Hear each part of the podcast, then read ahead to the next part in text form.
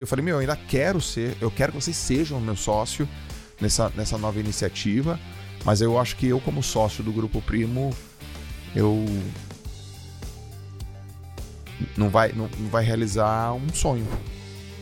Fala pessoal, eu sou Alfredo Soares, sócio e fundador, mentor do G4 Educação e host do Extremos, um podcast do G4 e que a gente fala sobre os extremos da vida, dos bastidores da jornada, tanto pessoal quanto profissional de grandes empreendedores. Afinal de contas, não existe CNPJ forte com CPF fraco. Hoje, eu e meu querido sócio e parceiro no Extremos, Bruno Nardon, batemos um papo, uma conversa. Cara, foi uma resenha com um dos caras que eu mais admiro, que me inspira todos os dias no Instagram e quando eu tenho oportunidade com ele eu aprendo demais. Ele, que com certeza você conhece como um dos caras de mais alta performance do Brasil, empresário, influenciador digital e também professor, mentor, educador o grande amigo Joel J. Bom, é isso mesmo. Esse episódio está especial e digo mais, hein? Ele conta aqui algumas notícias em primeira mão do momento profissional dele. Nesse episódio, além disso, a gente vai falar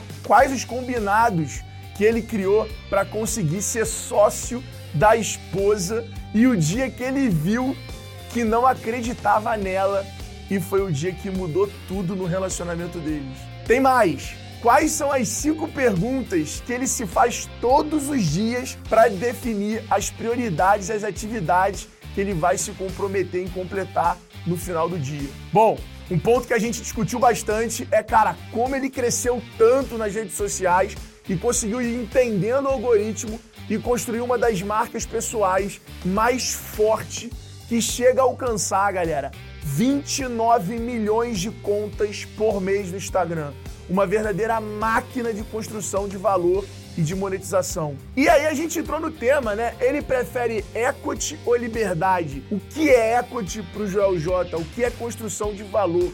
Qual a diferença de monetização e equity, construção de valor real para você conseguir ter aí capacidade de multiplicar esses ganhos no futuro. E fala também em primeira mão para gente um pouquinho né, do momento, dos os últimos acontecimentos em relação ao Grupo Primo. Pois é, talvez você não saiba disso, mas Joel J foi sócio do Grupo Primo ao longo dos últimos anos e agora está assumindo aí novos desafios, novas parcerias, focando o negócio dele 110% na alta performance e buscando também internacionalizar o seu negócio. Bom, Tá convocadíssimo, tenho certeza que o papo vai te dar vários insights. Foi irado, são mais de duas horas de papo que a gente teve com o Joel. O maior episódio até hoje do Extremos.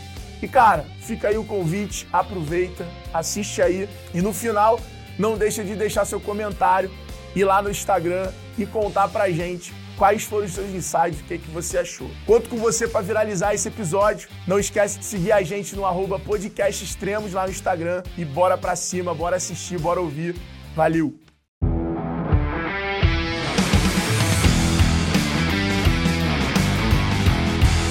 Fala galera, sejam bem-vindos aí a mais um episódio dos Extremos.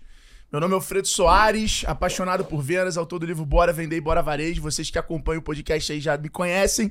Quem não tá chegando agora, muito prazer, seja bem-vindo. Já deixa o like aqui no canal, já segue, já manda pra geral, já compartilha e deixa o telefone aí preparado para você compartilhar as melhores frases, os melhores cortes aqui e os melhores momentos do podcast. Ao meu lado, ele, que durante a infância foi garoto propaganda de pet shop. Parece todo podcast que tá com a mesma roupa, mas não, são roupas diferentes. Ele, que é lindo, estiloso, empresário, Bruno Nardon. Muito obrigado, meu querido Alfredo Soares. Um prazer estar aqui com você e com esse convidado aqui. Icônico. Hoje é especial. Hoje, é hoje é especial. É, hoje, hoje é o extremo com performance. Cara, e sabe que da primeira vez que eu conheci ele, talvez a única vez que eu troquei um papo com ele, ele falou que ia nadar 50 metros comigo, cara. tá postado, tem um áudio dele. É mesmo? É. Apostado, lá, tomara que não. Né? Apostado né? não, mas ele falou assim: vamos bater 50 metros, ver quem ganha. Logicamente que eu sei quem ganha, né? O Alfredo. Deixa eu te falar, uma das perguntas que a gente mais recebe aqui, cara, é, de onde é esse casaco teu lindo, maravilhoso, de onde você comprou isso Esse aqui? daqui eu é comprei. um tecido ah, de... de- É, é aquela, aquela, aquela palavra que você adora falar em inglês. é um tecido de lhama, muito bom. Massachusetts. Massachusetts, tu comprou lá em Comprei Massachusetts, lá. em Harvard? Comprei lá em Harvard. Caraca, É. cara, Harvard te mudando? Impressionante. Bom, galera, o convidado de hoje é um cara que eu conheci ele num evento em Maceió. Foi a primeira vez que a gente trocou ideia e eu vi a palestra dele fiquei altamente impactado. E depois disso eu tive a oportunidade de encontrar com ele em outros eventos, em outras oportunidades. E a gente, porra, trocou ideia. É o cara hoje que, sem sombra de dúvidas, tem um dos maiores crescimentos orgânicos na internet para esse segmento de negócios, de empreendedorismo, de alta performance. E ele vem construindo um verdadeiro grupo de negócios no segmento de nutrição, lifestyle, porra, saúde. E eu quero apresentar você. E foi o cara responsável pelo meu maior conteúdo na internet. Ah, é? Foi 4 milhões de visualizações num corte de rios do podcast que a gente gravou junto. Que foi, me desculpe a todos os outros convidados que eu já gravei podcast, mas foi um dos podcasts que, cara, ele soube extrair ali coisas que normalmente eu não falo ali em podcast de família, passado. Então foi super legal. Com vocês, senhoras e senhores, hoje, Joel J. JJ. Fala galera, prazer Nardon, prazer aí, Alfredão. Porra, então 4 milhões? Foram 4 milhões nesse. Recordes são feitos para serem quebrados. Aí sim. Corte! Ó, aqui, ó! Tá com vocês agora. Muito bom, muito bom. Prazer estar aqui, galera.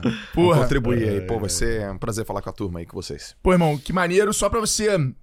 Você já conhece o podcast, mas a gente aqui, eu e Nardon, numa viagem de kite, né? Como é que a ideia surgiu? Acho que é legal contar. A gente tava numa viagem de kite é, que a gente faz com os sócios. E aí eu e Nardon conversando, a gente tava falando assim, cara, todo podcast conta as mesmas coisas. Pô, vamos tentar falar do extremo da vida das pessoas. Todo mundo teve um extremo muito bom, muito ruim, e esses extremos acabam acompanhando a gente ao longo da vida. E a ideia aqui é a gente trabalhar bastante sobre isso.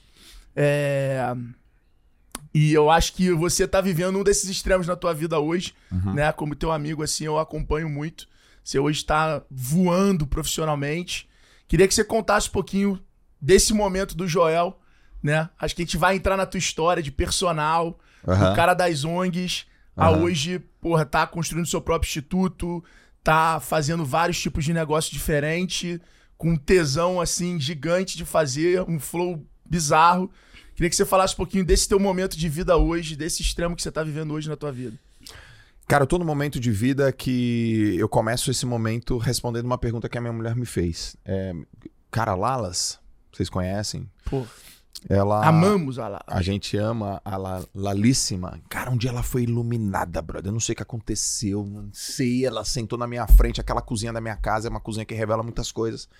E ela chegou e me fez uma pergunta assim, ó. E se dinheiro não fosse o problema?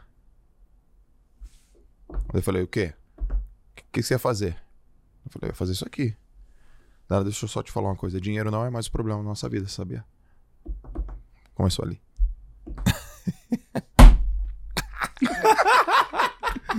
Cara, a Lalas, a Lalas, ela tem um. Eu acho que vocês se complementam muito, né? É. Vocês realmente são uma dupla, assim. Eu acho que se tem alguém aqui que é sócio da mulher, do marido, é, vocês são um bom benchmark aí pra como vocês jogam o jogo junto. Quando começou esse relacionamento de vocês dois? Cara, a gente tá casado há oito anos, a gente se conhece há 18. A gente nadou no mesmo time. Na Lá onde no, que foi? Lá no Santa. Lá no Santa? Lá no Santa. Santa Cecília. Santa Cecília de Santos. Eu tinha. A Lala 16 anos mais nova que eu, então ela tinha 16, eu tinha 22. Ela era uma menina. Você era o Papa Anjo. Eu era o papai. Não, e lá não rolou nada lá. Eu falei, ah, legal essa menina, nada bem e tal. Aí a gente se conheceu, aí eu fui do mesmo time, depois eu virei preparador físico, fui preparador físico dela, da irmã dela, que é minha cunhada. Depois ela mudou pra Minas, foi pro, pro Minas Tênis Clube, arrebentou, aí eu já tava trabalhando. Em 2014 teve um reencontro da natação. E aí Daí rolou. Ela tropeçou numa pedra, caiu abraçada, essa pedra se chama Jojo. Aí tem o três pai- bacuri Aí já. o pai teve que ser alta performance. Alta né? performance, ela- Chegou no reencontro, papum. Ela tropeçou quando ela viu, caiu, já tinha o quê? Tinha tudo, tinha alta performance, cavaquinho, natação, ela foi. e Quando ela viu, ela falou: o que, que tá acontecendo? Apareceu o filho, outro filho, não tem mais escapatória. E como que Quando você... eu olhei o pé dela, mano, eu falei, cara, ela calça 40. Eu falei, mano, se eu, se eu tiver um filho com essa mulher, o moleque vai nadar muito, não é possível. não posso errar nisso. Só que, pô, aí os caras falaram assim: não, mas Joel, vai que não vai nadar muito. Então vamos ter muitos filhos, que na probabilística vai dar certo, entendeu? Como que é conciliar essa vida de pai, marido e empresário? Você acha que trabalhar junto ajuda? Nesse caso, porque a agenda é meio que a mesma, então eu vejo vocês, pô, os moleques sempre participando das viagens e tal. Você acha que ajuda? Ajuda, ajuda. É um desafio. Não é fácil, mas ajuda. Eu gosto, eu gosto de levar meus filhos no palco, eu gosto de ir com ela. Com- é, confunde, confunde, tem treta pra cacete. É, é fácil, não é fácil. é, mas é legal. Mas vale a pena. Mas é desafiador, cara. Você tem algum tipo de combinado com ela pra, tipo assim, os acertos que vocês têm? Tenho. Quando, putz, quando dá problema, como que a gente resolve? Quando um tá chato com o outro, como resolve? Quando um tem que acordar de madrugada pra ficar com o filho, como é que, como que vocês fazem esses acertos? Porque normalmente ter um monte de filhos, né, requer esse tipo de acerto, porque você tá acostumado a um tipo de vida de casal, juntos, amor, gostoso. Daí os filhos entram e mudam essa dinâmica do casal. Como que vocês tratam isso no dia a dia? Cara, Nardon, a gente foi se conhecendo, né? E tá se conhecendo. Eu- percebi que eu fiquei cinco meses sem dormir no quarto com ela, porque eu dormi com o João. E aí, mas você não percebe, velho. Ah, então tua performance transando tá ótima, né? Porque cinco É meses sem três. dormir com ela. Quando dormiu, Cara, bum, só mais um. Chua! É quarta-feira do chamego, ostra, filho. Não... Olha aí o playbook aí, É, ó. playbook. A a primeira, o primeiro combinado foi quando a gente tinha uns dois anos de casado, ou três, que eu, eu saí do Instituto Neymar para empreender. Ela era uma engenheira de processos na Petrobras, top, e aí ela não queria empreender, ela foi, e aí eu achava que ela tava se intrometendo no business, o business era pequenininho, e aí teve uma hora que eu tava de saco cheio, eu queria que ela mostrasse um dashboard, ela não me mostrava, aquele negócio todo, e aí ela pegou e falou, você não confia em mim. Gente tava numa motinho assim, Santos, assim. Tava chovendo muito hoje. Eu falei, você tem que mostrar outra coisa. Ela, não, mas eu já fiz, mas eu não vejo. Ah, mas eu já fiz. Aí ela falou, você não confia em mim. E aí eu parei e falei, putz, é verdade, eu não confio nela, mano. Não- eu, eu parei a moto, é, é verdade. Eu, eu não confio em você, mas eu quero confiar. Por que não, eu não confio em você? Pô, é minha esposa, cara. E eu percebi que eu não confiava, eu não estava confiando. E aí eu lembro da cena, cara. A cena foi assim. Tá bom, Lalas. Eu não vou mais me intrometer nos próximos 90 dias. Eu prometo que eu não vou falar mais nada. Mas daqui a 90 dias eu quero ver X na conta. Porque eu, eu botava a grana. Eu não sabia o que ela fazia com a grana. Eu não sabia onde que ela in- investia. Eu quero ver X na conta. Ela, ela apertou minha mão. Então, beleza. 90 dias não falei nada, velho. Eu ficava- 90 dias depois tinha o que eu tinha pedido mais duas vezes. Ali foi a primeira. Putz, confio. Mas eu confiei nela baseado no resultado. Eu vi que ela sabe gerenciar a grana. Aí outras coisas foram coisas com relação a é, clareza de papéis. O que, que é clareza de papéis? Porque senão fica muito genérico aqui no podcast, né? No meu caso foi assim, ó. Eu percebi que eu trabalho no presente e no futuro e ela trabalha no passado. Como que eu percebi isso? No WhatsApp. Lá, ela, onde você tá? Lalas, eu tô indo pra São Paulo, morava em Santos. Eu estou indo pra São Paulo. Indo. Sou eu. Vou fazer uma reunião. Vou fazer uma reunião. Estou reunido. Vou tentar fechar uma coisa. Tô conversando com não sei das quantas. Era só eu. Estou, vou, estou indo. E quando eu falava fechei, passado. Sabe na conjugação do verbo? Fechei. Quando eu falo fechei, é ela. E isso que a gente se ligou. Então, Lalas, a partir de agora, eu sou presente e futuro. Quando eu conjugar no passado, é você. Fechei. Contrato é teu, gestão é tua, dinheiro é teu. é, como que você monitora isso? O passado é Larissa. Então, tudo que a Lalas me apresenta são as coisas que, eu que passaram.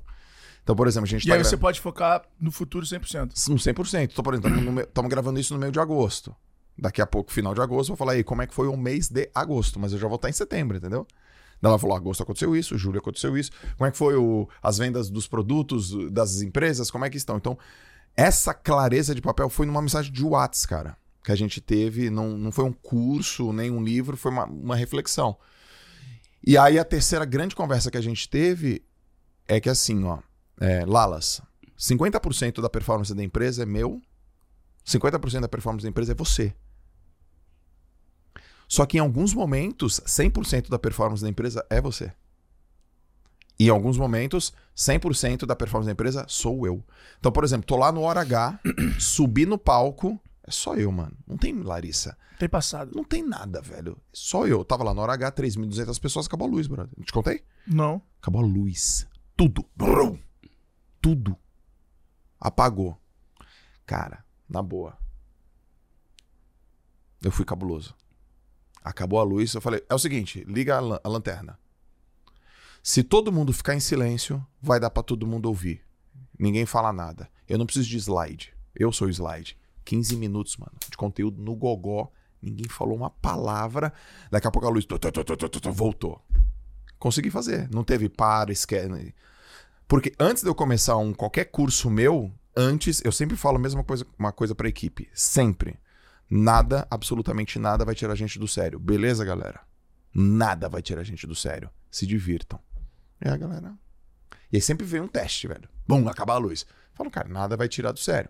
Então, ali no palco sou eu. Mas toda a preparação antes, 100% é ela. É como se fosse uma prova de natação. É um revezamento, 4 por 50 livre. Quem abre o revezamento naquele instante é 100%, velho. Naquela hora é você, velho. Pau! Ma- Só depois que eu caí no, no, pra nadar que sou eu. Então a reflexão foi: 50% da performance da empresa sou eu e você, mas em alguns momentos vai empurrar mais pra cá. Por que, que eu tô te falando isso? Por que eu tô falando isso pra vocês? Porque eu sou especialista em alta performance. Em, em que sentido? Viver e ensinar. E alta performance não se trata sobre esforço. É, é- são, são coisas que eu queria desmistificar. A gente não tá no jogo do esforço, nem no jogo de trabalhar duro. Eu não gosto desses termos. Ah, tem que trabalhar duro. Tá trabalhando errado. Tem- não tem que É, ser eu duro. falo muito isso. Não tem que ser duro. Ah, tem que trabalhar muito. Ah, mas é porque eu trabalho muito. Eu fiz uma prova de Ironman. Eu, tive que, eu, eu tinha que ficar seis horas numa bike, sentado e treinando. Então você fala, é muito. Depende, é muito pra quê? Pro Ironman é o básico. pra quem faz uma aula de spinning é muito. Então não adianta você falar pra mim que você trabalha 14 horas. É o trampo. É o trampo, cara. Então a gente não tá no jogo do esforço. A gente tá no jogo do resultado. É só esse jogo que eu quero jogar. E o jogo do resultado é o jogo de fazer menos coisas muito bem feita. Exemplo. Tava subindo aqui, catei o cara do meu, meu filmmaker e desci a chinela. Não foi legal, esse vídeo ficou feio, essa arte ficou feia, pelo amor de Deus. Não, não é feio, é horroroso, tá ruim, velho. Feedback rápido, direto e específico. É porque antes da gente começar o nosso trabalho, eu perguntei pro cara, como é que você, como é que eu tiro, eu tenho uma pergunta, né, que eu faço pros meus liderados. Como que eu tiro o melhor de você? Aí o cara fala, me dá autonomia. Então com uma mão eu te dou autonomia. Com a outra, negão Entrega. me entrega resultado. E eu vou ser um cara específico. E ele falou, porque eu tô fazendo mil coisas. Eu não te pedi pra fazer mil coisas? Quem te pediu pra fazer mil coisas? Ah, eu tenho mil coisas pra fazer. Não sei da onde. Ninguém te pediu mil coisas. Eu não quero que você faça mil coisas. Na empresa passada, você fazia mil coisas. Você não tá na empresa passada. Eu não tenho a cultura de você trabalhar de sábado às 10 da noite. Eu não quero, quero que você fique com a sua família. Mas quando você for fazer, meu irmão, é só isso. Então, é, essa clareza de papéis que a performance me deu, que, a- que o esporte me deu, eu transfiro isso para a empresa, essa cultura, eu transfiro isso para a empresa e esses alinhamentos deu uma resposta cacete, ampla pra cacete, né? E, e essa e essa essa forma como eu lido com a, com a, Lalas, é, ela é muito clara e outra a Lalas também foi atleta. E- Então ela sabe suportar isso. Melhor que eu, tá? Ela foi melhor que eu. Eu fui 17 vezes campeão brasileiro, ela foi 22. Por isso que os nossos filhos vão escolher o esporte que eles quiserem. Que seja natação. ou crawl, ou costas, ou peito, ou borboleta. Pode ser medley também, né?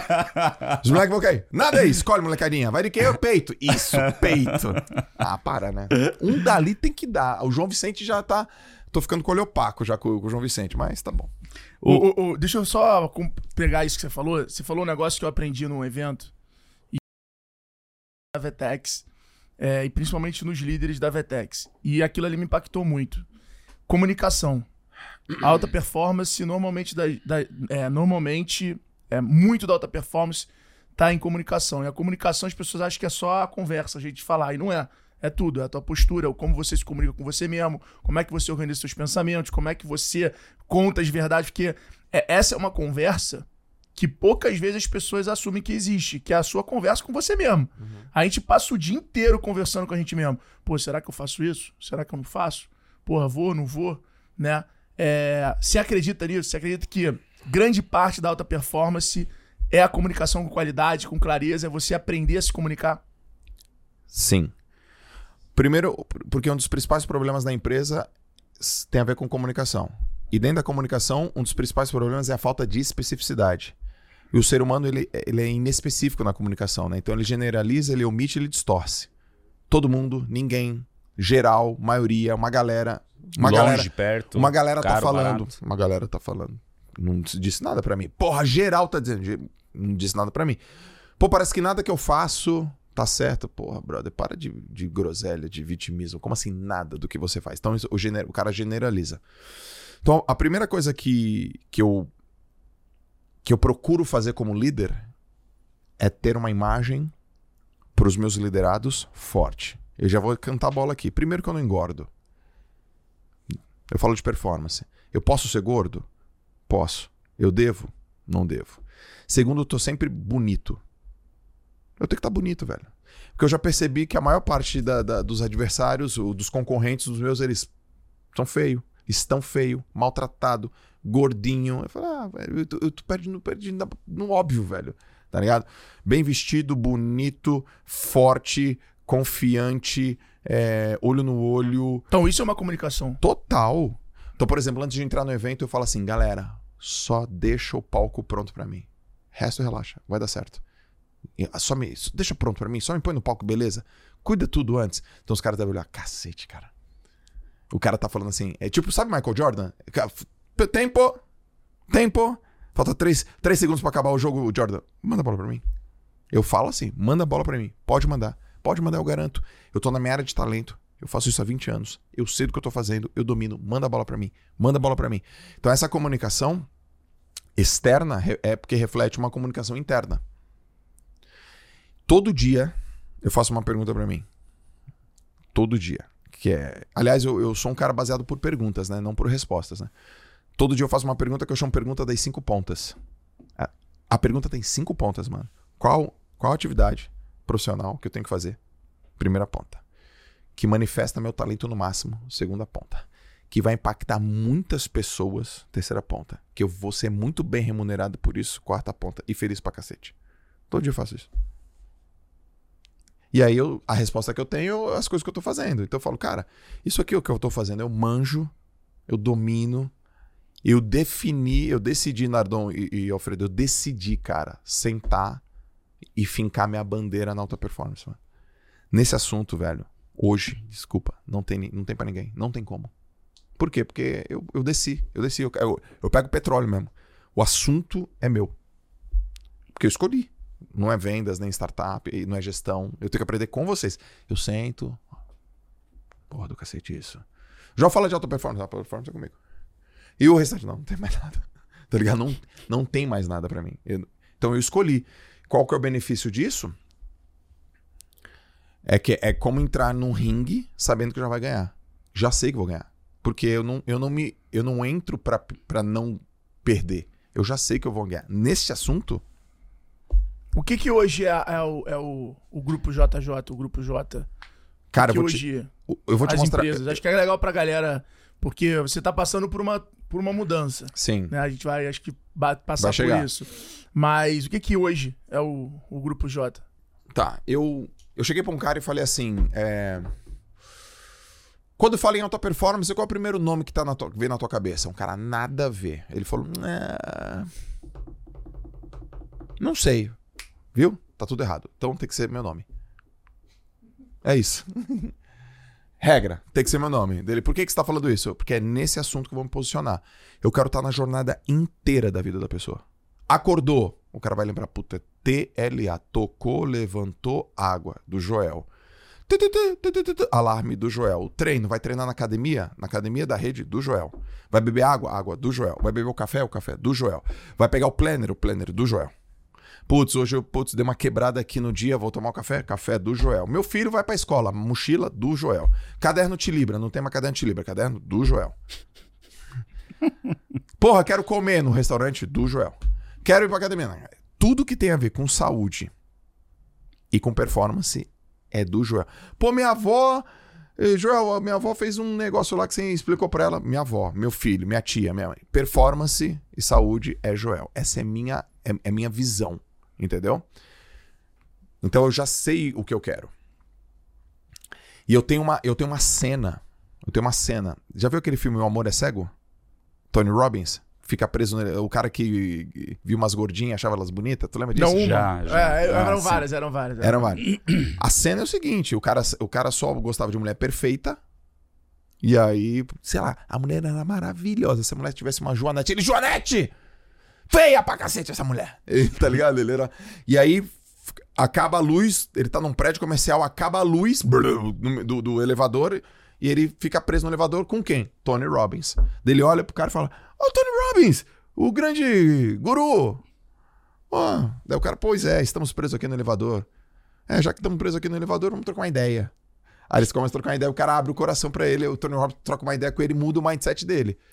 Eu quero ser visto assim, cara. Eu quero ser reconhecido como cara da saúde, da família, do trabalho, na sequência saúde e na alta performance. Então, todos os meus business hoje, eles são baseados nisso. Aí você vai falar, porra, eu tô, eu tô aqui num lugar de gestão, né? Então, como é, que, como é que é a linha de negócio? Então, eu tenho uma linha educacional, eu tenho uma linha saúde, eu tenho uma linha investimentos, eu tenho uma linha mídia, eu tenho uma linha social, eu tenho uma linha publicidade. Tudo nesse ecossistema, onde, é, diferente do que algumas empresas estão fazendo, que é descentralizar a marca, o meu é tudo centralizado na marca. Só que na marca, na J. Na J Company, não no Joel J. Então, por exemplo, eu tava, eu tava, eu tava no aeroporto, aconteceu uma coisa muito animal, assim, muito animal. Aeroporto, aeroporto é um puta exercício, tá? Eu rodei o Brasil com a senha e um baita de um exercício. Out of home, pra cacete do, da TIM. Marcos Mion assim, em todos os lugares, passando pelo, pelo, pelo finger lá, eu só via o Rio Negro Solimões. Falei, deve ter alguma coisa aí que eu não tô sabendo, velho. Por que esses caras estão fazendo isso aí? E aí eu tô lá, numa das senhas com, com, com a molecada, o João, o João não sabe ler, o João tem três anos, ele vê Minions, uma mala da- do Minions. Só que não, não tinham Minions. Era uma mala amarela e que tinha um olho. Meu filho se ligou. Aí eu pensei, na hora. É lógico que os, os filhos dos meus seguidores, ninguém vai comprar uma mala chamada Joel J, né? Quem é um moleque de 10 anos que vai usar uma mala Joel J? Mas se ele compra um símbolo. Qual é o meu símbolo? Sabe? Daí já fazer. Qual é o meu símbolo? Qual é o símbolo da minha mala? Pô, mas eu tenho meus, meus seguidores têm filhos de 16. Ele nunca vai usar uma. Ele não vai usar uma camiseta. O trabalho devolve. O moleque tem 16 anos, velho, mas ele pode usar um símbolo, uma representatividade. Aí eu saio do mercado, por exemplo, da internet e vou pra assim, sei lá, Harry Potter. Como é que é no Harry Potter? Ah, Como é que é? O Michael Jordan. E eu começo a olhar as marcas. Putz, qual o branding? Como é, como é que eu faço pra estar impactando um moleque com 5 anos, com 10 anos, com 15 anos, com 20 anos, com 30 anos, com 50 anos? Então são produtos diferentes, pontos de contatos diferentes de uma, de uma proposta, porque acima do Joel J existe um- uma coisa que eu defendo. E, e vira e mexe, eu sou iluminado pra construir frase, assim. Eu sou um cara, caraca, do nada sai umas frases. E uma, uma que saiu é saúde, família, trabalho. É, essa explodiu. Tá Esse aqui é anotado. porrada. é. Não inverta a ordem. Trabalho devolve também ficou porrada. né? Tá maluco, trabalho devolve. Então, hoje, o meu negócio é todo baseado em saúde e performance, em vários pontos de contato, desde investir em startup nessa área, alimentação, educação, nutrition, publicidade. é, Hoje, por exemplo, pro João não interessa fazer publicidade de um software. Não, Desde que esteja nessa não, não, é, mas tipo, Não. Desde que esteja, esteja nessa linha. O que, que é o centro de toda essa linha? É a audiência? É. Como que você cria audiência de maneira orgânica que faça sentido pro seu negócio? Puta animal essa pergunta. Recentemente eu tava com um grupo de pessoas, e aí, como é que estão os lançamentos? Ah, o CAC tá mais caro, a audiência tá mais qualificada, o consumo tá mais consciente, as estratégias de lançamento mudaram, os desafios, né? Numa, daquele jeito eu, eu fiquei pensando assim. E você, Joel? Eu falei, porra, pra mim não mudou nada, não. Maravilhoso, né, cara? Mas, porra, tá muito difícil lançar. É, porque tu botou toda a tua empresa a base de lançamento, mano. Digital, formatinho, desafio 5 e 6 que a gente fazia em 2019. Já foi, velho. Já era, mano. Já passou. E. Mas, porra, como é que você, como é que você faz isso com as pessoas? Eu falo, cara, vendo no orgânico. Ah, mas se você colocasse tráfego pago, você venderia muito mais. Ah, venderia. E daí? E daí? Né? Venderia. Então hoje é, eu, eu entendi que a coisa mais importante para uma empresa é marca. Tem nada mais importante que isso. Nada. Nada. Nada. Porque se o cara tá no, com problema financeiro, com problema econômico, se ele não sabe o que ele vai pagar, mas ele confia na marca, eu falo, mano, você confia em mim? Confio. Então se liga, eu vou fazer uma coisa incrível daqui a 30 dias. Bota teu nome aqui. Eu não vou te convidar para um lugar que eu não tô. Eu vou te pra, eu vou te convidar para um lugar que eu tô. Se der errado para mim, vai dar errado para você. Mas se der certo para mim, vai dar, vai dar certo para você. Você confia? Aí vem minha audiência. Vamos. Não sei nem o que é, mas vamos. Porra, confiança. Aí, aí a tua pergunta, como é que então faz para ter uma audiência qualificada? É porque é, é, é, só observar um pouco o mercado e ver quem tá desenhando uma vida perfeita vai perder para mim. Desculpa, vai perder, mano. Você vai perder. Mas vai perder feio. Por quê? Porque não existe vida perfeita, brother. Não existe a vida certinha. Como é que é com a tua esposa? Um monte de treta. E o Iron Man? Falei que ia fazer, não fiz. Pois é, mas tu não fica falando que o cara tem que ser decidido. Pois é, tu acha que doeu em, mais em você ou em mim?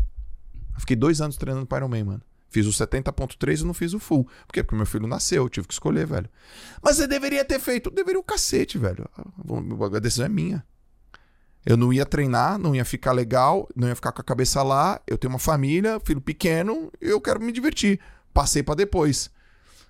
Putz, Joel. Então, você tá dizendo o quê? Perco pra batata frita, tenho vários problemas em casa, tenho um monte de dúvida.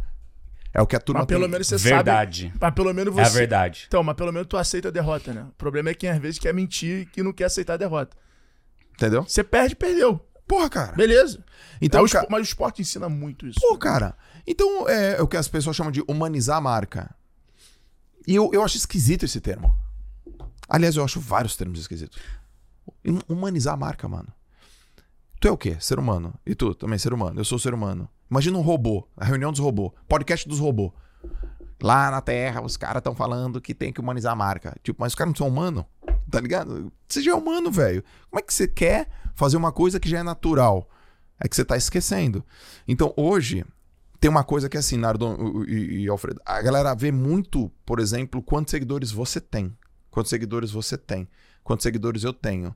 Mas poucas pessoas analisam quantas pessoas você segue.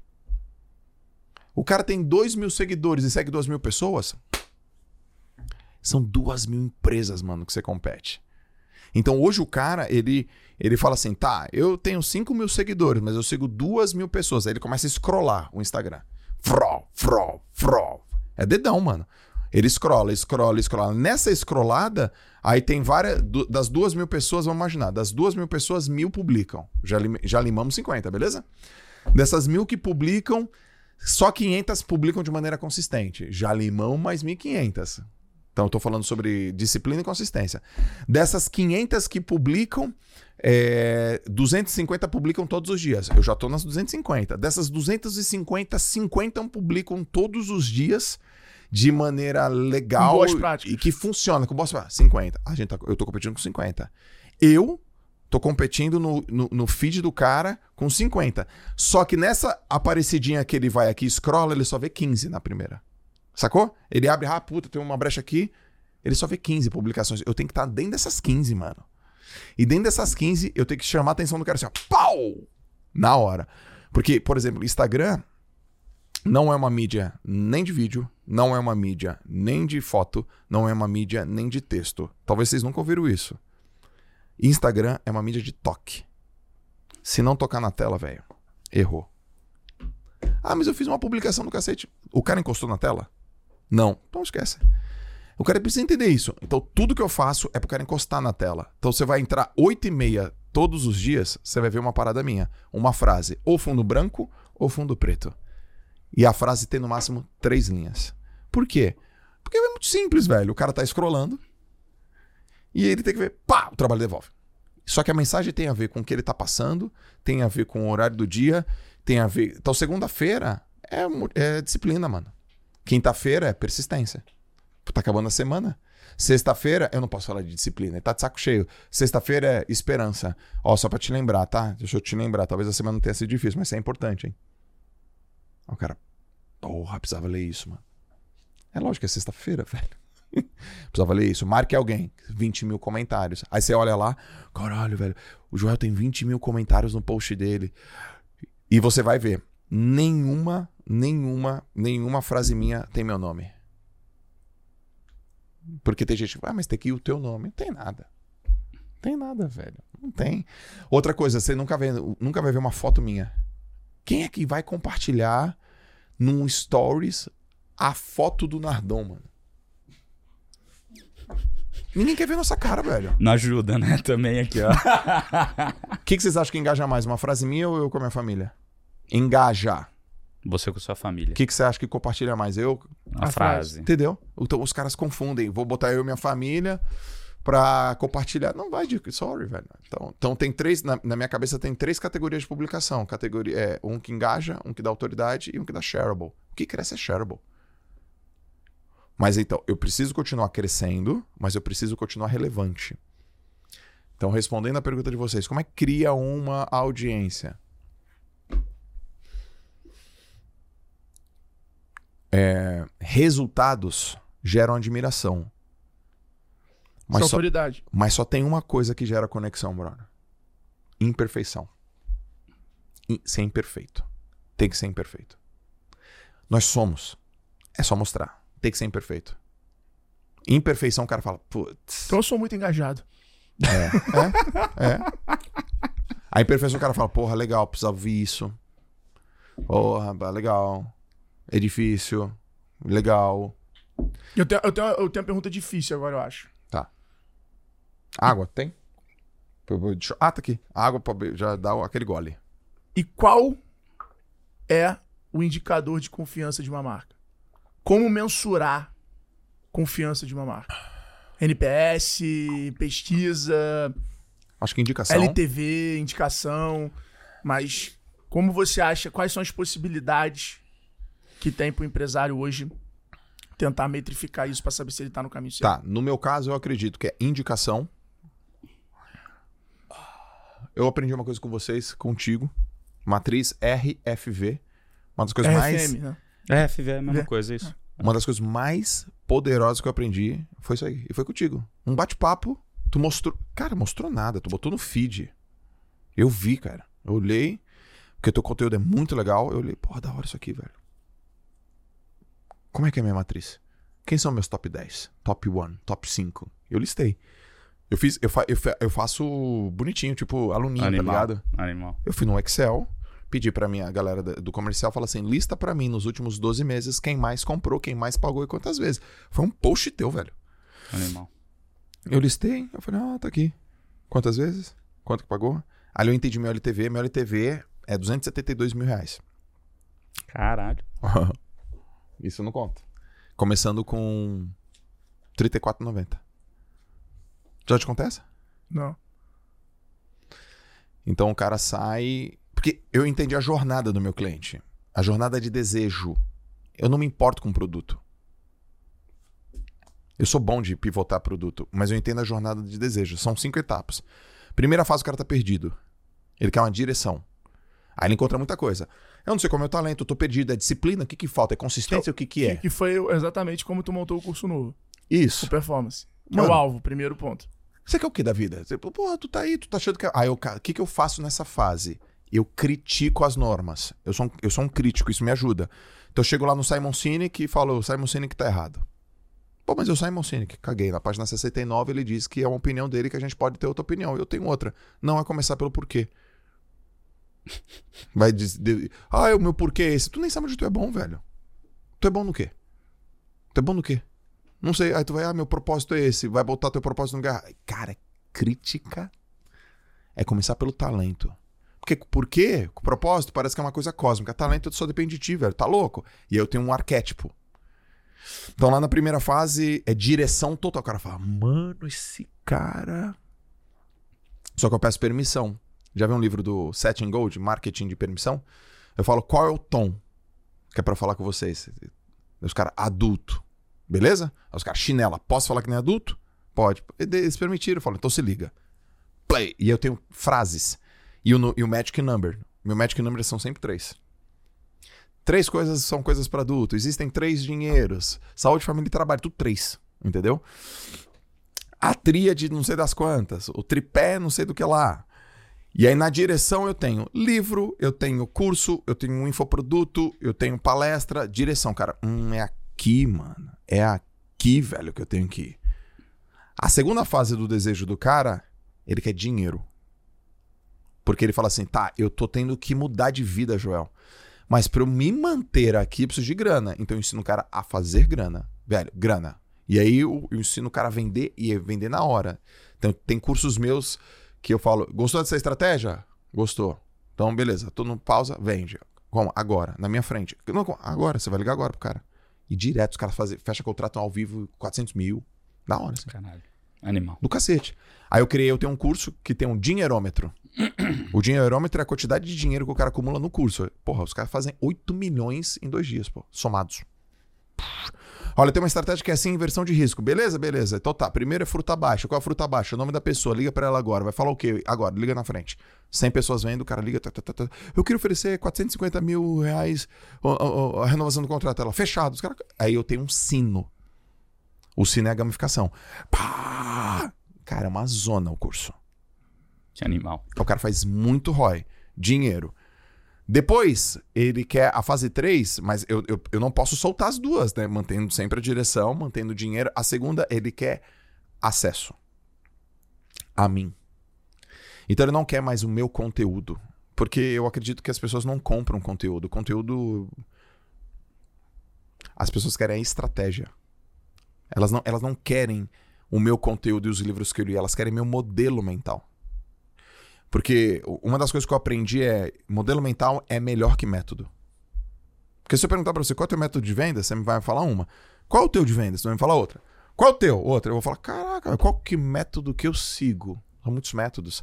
Agora, se eu pensar assim, qual é a principal coisa na venda? Você vai falar assim, sei lá, servir, ou ouvir, ou perguntar. Você vai falar a mesma coisa. Você vai falar a mesma coisa. Aí eu peguei um modelo mental de vocês. Hum. Saquei. Então a terceira coisa, o cara quer ter acesso. Porque ao ter acesso a mim, ele tem três coisas. Ele quer curadoria, exclusividade e acompanhamento. Curadoria, eu não quero que você me diga as coisas, eu quero que você diga coisa para mim. Dois, exclusividade. Eu quero estar num grupo exclusivo, de pessoas parecidas, com dores parecidas e com vontades parecidas. E acompanhamento. Me acompanha, porque caso eu erre, você me segura. Então ele quer acompanhamento. Puf, aí eu tô vendendo. Aí eu já tô, num, eu já tô aí num e tipo... acho que até tem um pilar gratidão aí também, né? Que o cara já acertou a direção, já tá ganhando dinheiro. Quer devolver. O cara quer devolver. Aí nesse, nessa etapa os caras já estão pagando 50 mil já. Só que eles já pagaram 80.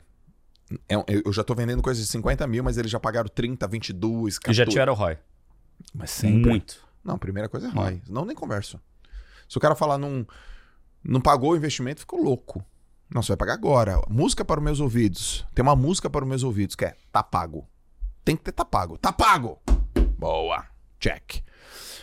Quarto, quarto momento na jornada é ele não quer mais o acesso, ele quer o networking. Ele quer ter acesso a mim e as pessoas, ele quer ter acesso a você, ter, ele não quer que você, não é aquele evento que você vai palestra. Ele quer fazer parte da patota. Ele quer fazer parte da panela. Ele quer ter o WhatsApp, ele quer poder vir aqui, ele quer, quer trocar ideia. É, ele não quer mais a comunidade, ele quer agora o Fazer parte. O efeito associativo. É. Ele quer o efeito associativo. Ali o cara já tá no ticket de 100. E é nessa hora que, putz, o cara me contrata para eu dar um treinamento em company, ele bota os, os, funcionários dele no meu próprio treinamento. E a última, ele não quer nada disso mais. Ele quer ser sócio. Ele fala, tá bom, João, mas vamos ser sócio. Né, business. Ele quer business. Ele quer que a gente faça ganha-ganha. Ele quer smart money. Então, toda essa jornada, ela ela tem gera quase 300 mil reais. E raramente você vê uma página de vendas minha. Raramente você vê eu fazendo lançamento. Porque eu já entendi, cara, que o indicador é performance, indicação e satisfação. E eu sou bom, cara, para cuidar da minha comunidade. Eu sou bom. Eu gosto. É, eu, eu- e tem muita sinergia. Vocês, vocês criam situações legais pra galera e tal. E aí, tá curtindo o episódio com o Joel? Cara, é foda, né? Eu sou suspeito pra falar porque eu admiro muito e me inspiro muito no cara. Ó, um aviso aí pra vocês. Aqui no Extremo, toda semana tem novos empresários de sucesso, de alta performance, contando suas histórias e como eles lidam com os extremos que acontecem na vida pessoal e profissional deles. Quais foram as lições, quem são as pessoas que, ele- que eles podem contar, como eles enxergam os problemas e desafios, as extremidades na vida de alta performance. Não esquece de nos seguir aqui e conferir os episódios que temos. Tem a Dib, tem vários episódios incríveis. Daniel da Anima, que foi incrível episódio com ele, e vários outros convidados, amigos. Cara, tem muito conteúdo legal para você ouvir aí nos seus momentos que você tá ali querendo consumir conteúdo de qualidade. Então, fica ligado que quando acabar esse conteúdo aqui, já continua junto com a gente vivendo os extremos. E o Quantos cara, alunos tem o JJ hoje? na história, cara, uns 130 Mil. É. Na história. É porque a última vez que eu olhei, fazia um tempo que tinha 72 mil. Você acha que o teu negócio é educação? Hoje? Certeza. Também. É por meio da educação. É. De onde vem isso? Essa vontade de ter resultado?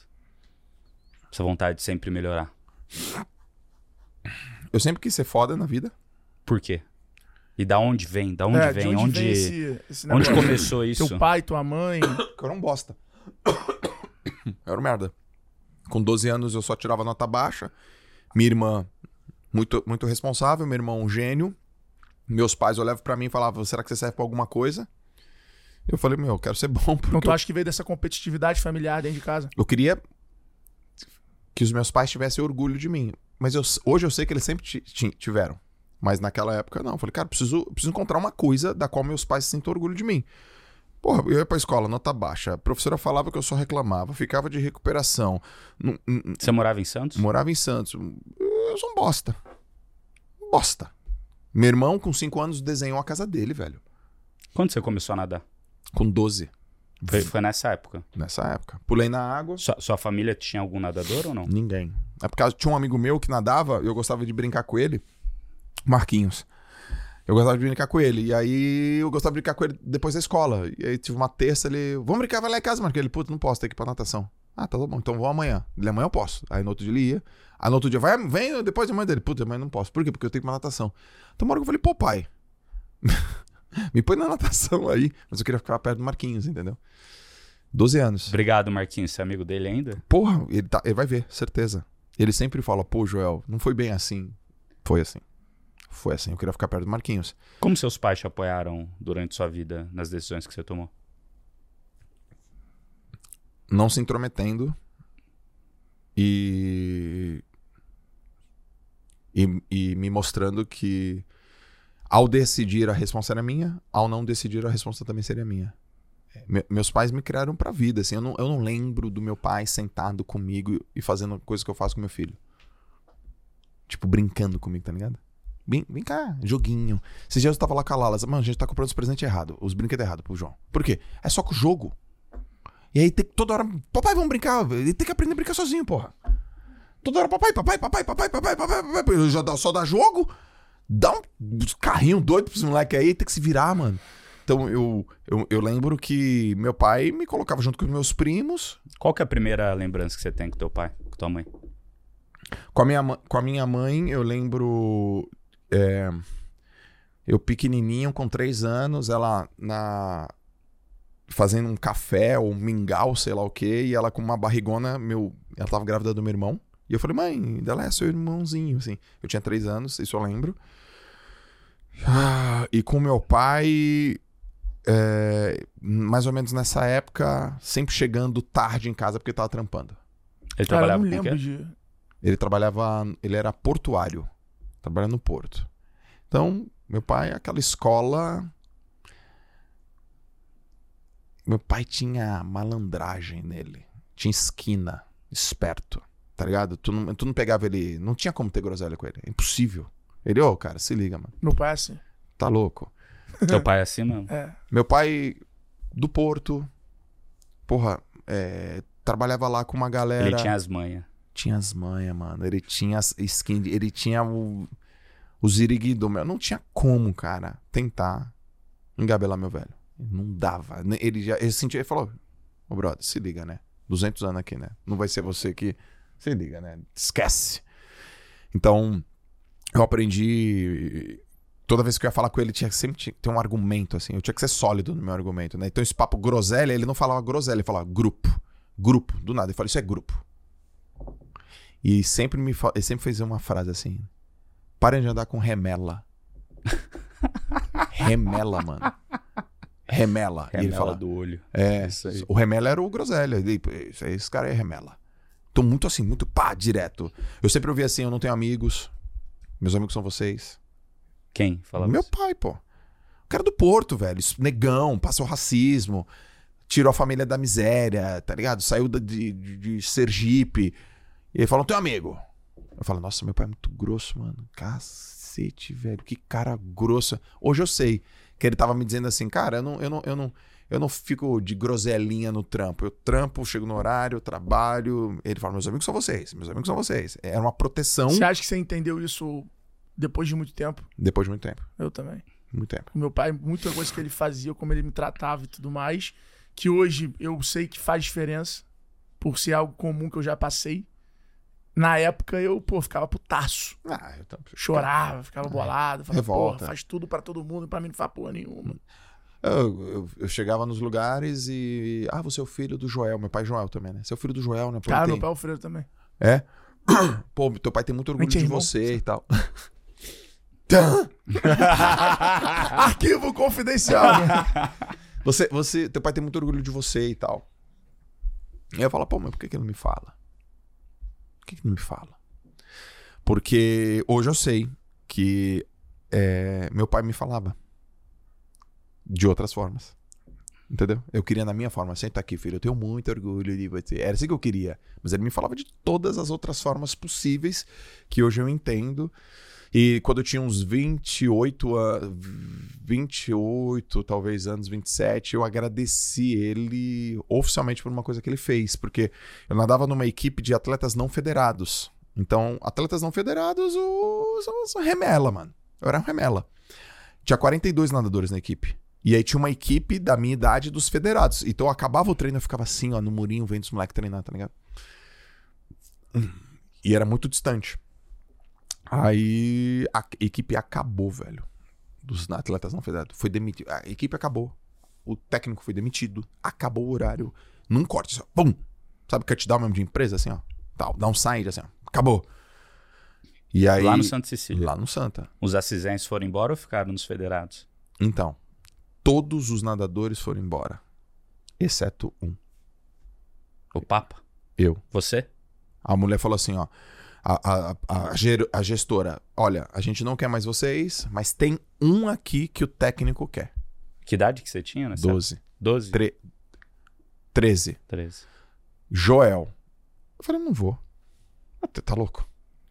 Pai, é o seguinte, rolou uma coisa lá, a equipe acabou, tá todo mundo indo pro Inter. Inter é um outro clube. Inter, tá ligado? Tô ligado? o Fábio, a Renata, a Paulinha, a Grazi, todos meus amigos. Dele, mas o que, que foi decidido? Ah, e a Rosa quer que eu vá pro time. Não vou. Ele vai.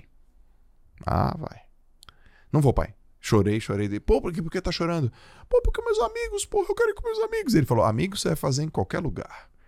Se os caras te querem, tu vai ficar. Fiquei, mano, com raiva. Foi a melhor coisa que ele fez. Quatro meses depois, campeão paulista. Sacou?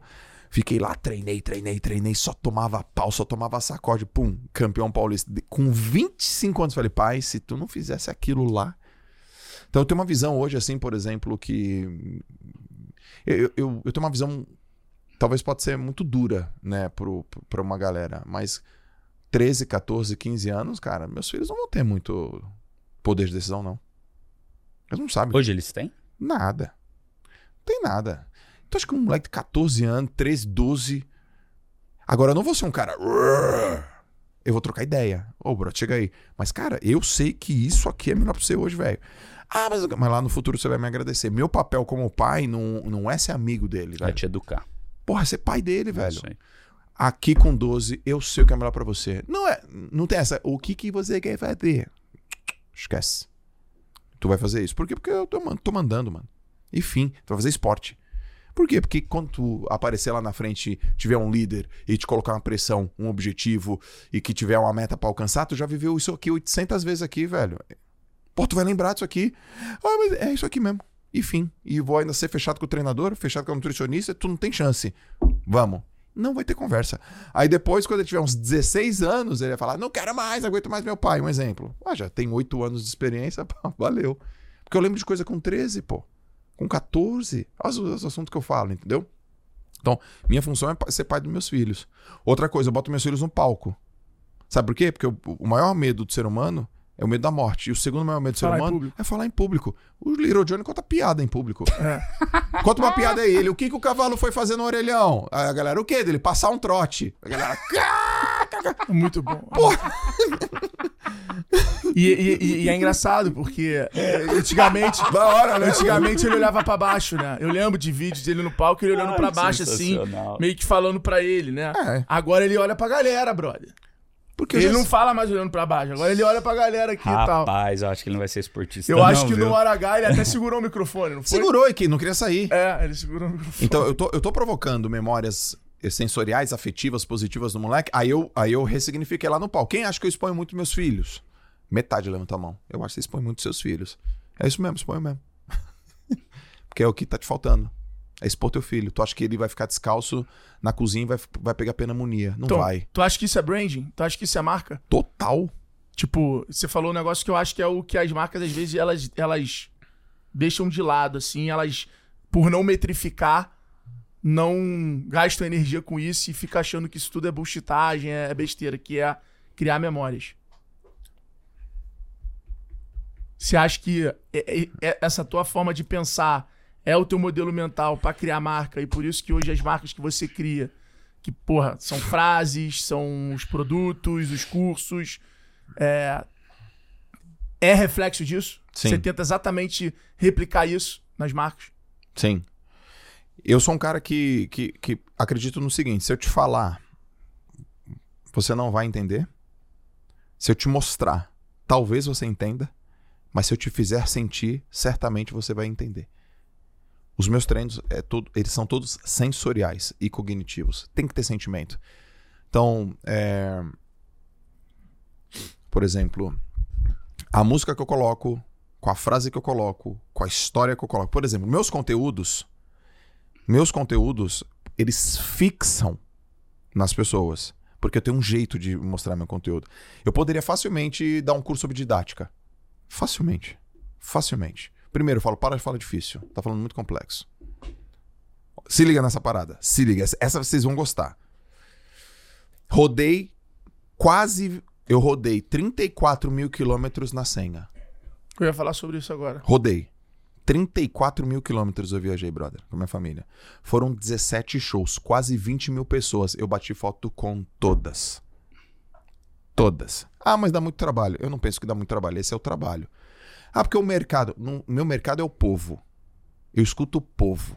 Eu não escuto o cara da Farah Limers, brother. Tu, tu- ah, porque eu, eu fiz uma pesquisa de campo. Mas que eu rodou um Google Forms, porra?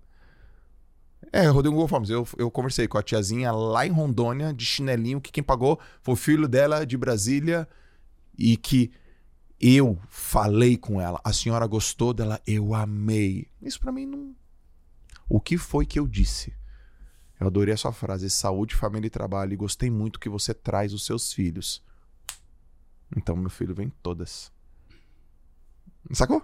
Eu gosto muito do jeito que você fala da sua esposa e ela conta que você não é perfeito. Eu. impe- imper- Eu vou pegando, um por um. Pá, pá, pá. Primeira, primeiro indicativo que eu tive. Galera, o Brasil não tem iPhone, pô. Menos de 10%. Eu bati foto com todo mundo, eu peguei o celular todo mundo e vi que não tem iPhone, brother. Não tem iPhone. Não tem iPhone no Brasil, velho. Aí beleza, tô em, tô em Salvador. Lotado. Mar de gente. Terminei, terminei, terminei. Galera, vou fazer o hora H, porra, depois de dois anos, tô esperando. Os caras. Ah, quem quer ir?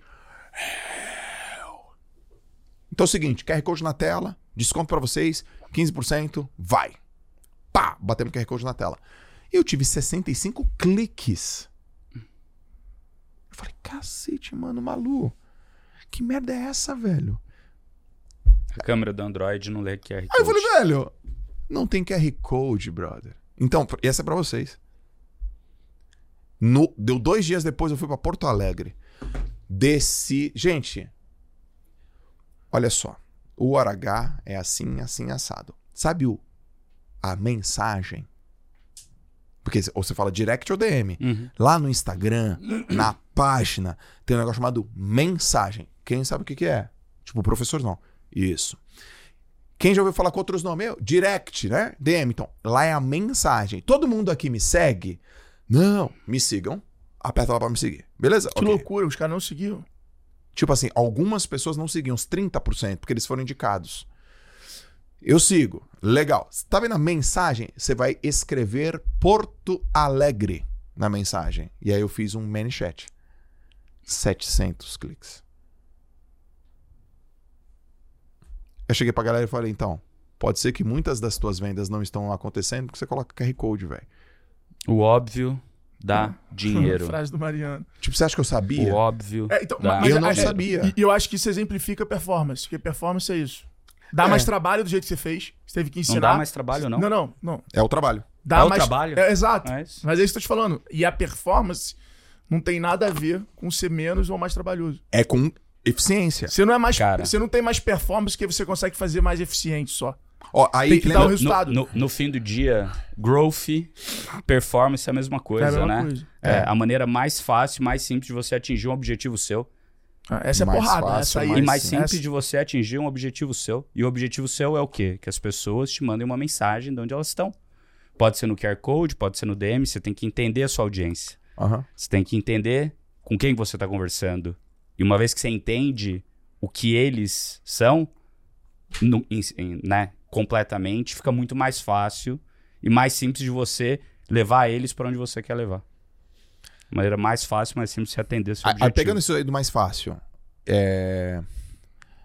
quando, quando você vai num evento que eu tô palestrando, se você tiver no lugar que eu tô, você vai ver a audiência. A audiência não pega no telefone. É assim, ó.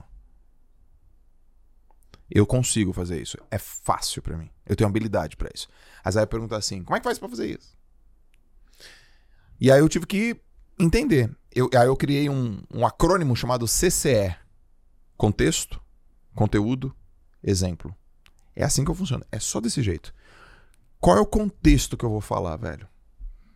Porque se eu coloco 50 ml, se eu coloco 200 ml nesse copo aqui de conteúdo, não, deixa, eu- deixa eu fazer um exercício diferente. Se eu coloco meio litro aqui, o que acontece? Transborda. Transborda.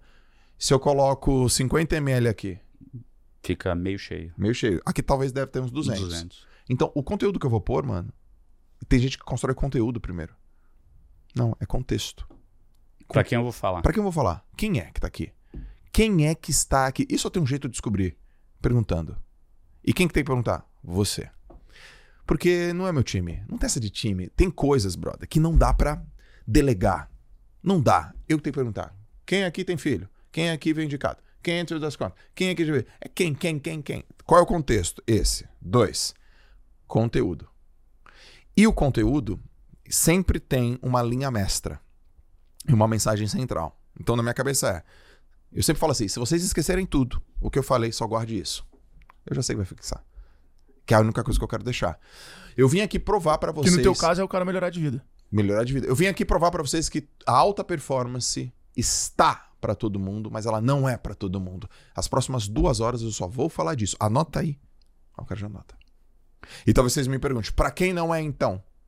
Então eu quero o seguinte, vou ensinar vocês como é que vocês estudam, porque vocês sentam aqui e ficam achando que é, vai Joel, me sirva. Não é assim que funciona não. Já tô dando dura.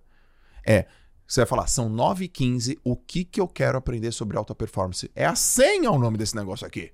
Tu acha que sou Deus? Me esforçar, mano. O cara já entendeu que... Não, e cada um tem uma senha. Cada um tem uma senha. O cara já entendeu que, tipo. Beleza? Então tá bom. Fiz uma promessa, eu tenho uma linha mestra. O restante, cara.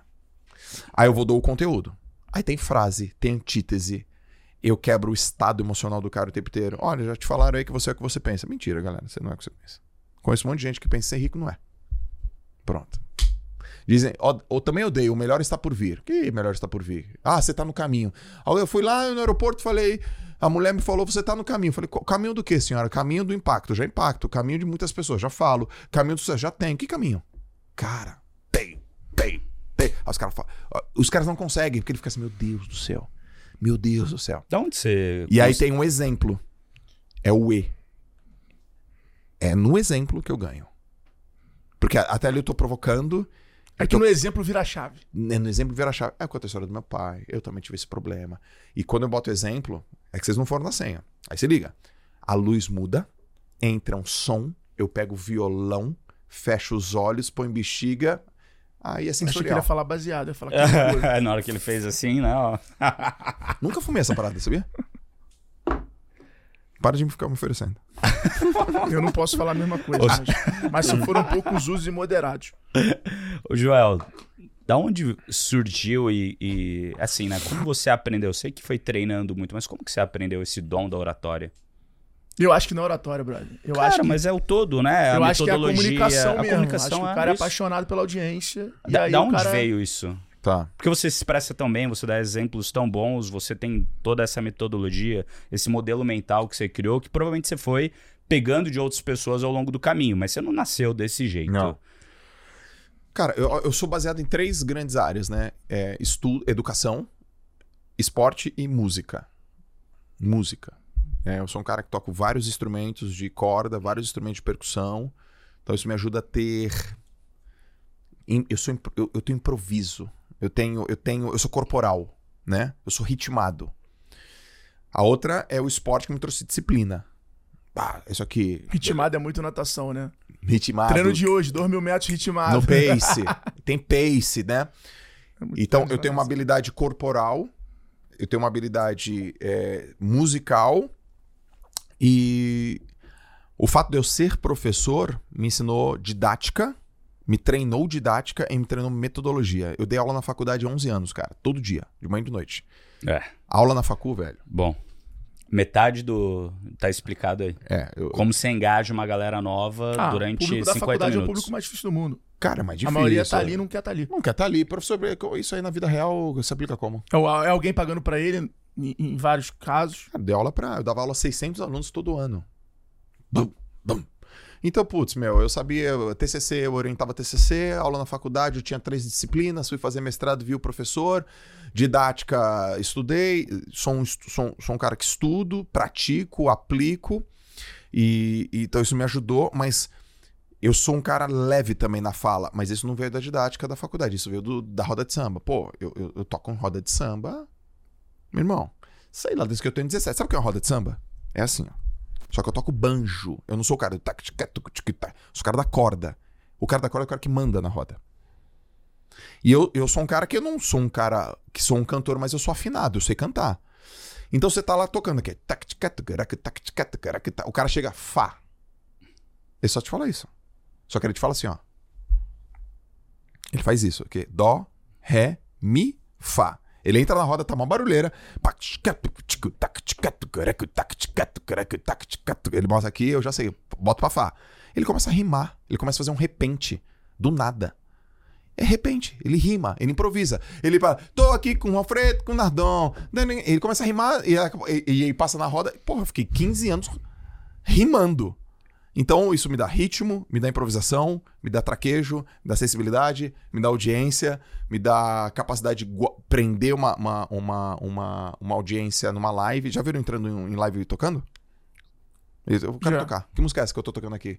Isso aqui é Paulinho Mosca, cara. Deixa eu interpretar essa música do Paulinho Mosca. Tudo isso, tudo isso gera um- um- uma coisa, então são, são esses recursos.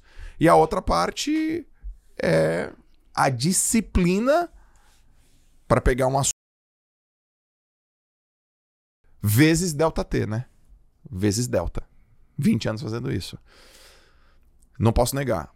e, e talvez tenha lá um pouquinho de um talentinho, uma predisposição de molequinho, porque eu perguntei pros meus amigos da, da escola, pô, eu tirava dois, né, meu? Deles, é, mas você tirava dois, você era o líder.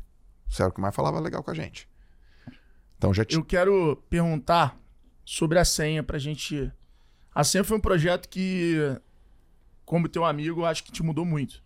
Sim. Te trouxe uma visão, assim, apesar de você já ter rodado o Brasil todo com palestra, você, quando foi com o teu próprio evento pro Brasil todo, e foi um negócio onde você já era muito grande no digital, tu já abria a live pra 5, 10 mil pessoas abrindo a live, Sim. e aí você resolve, com a tua família, com a tua mulher grávida, viajar ao Brasil para as principais capitais para fazer um evento que cá para nós, no final, resultado financeiro versus tempo, esforço, risco, Não etc e compensa. tal, não compensa. Não compensa. E essa é a mentalidade de muita gente, muito empresário, na hora de pensar em ação de marketing, na hora de pensar em começar a produzir conteúdo, na hora de começar um podcast.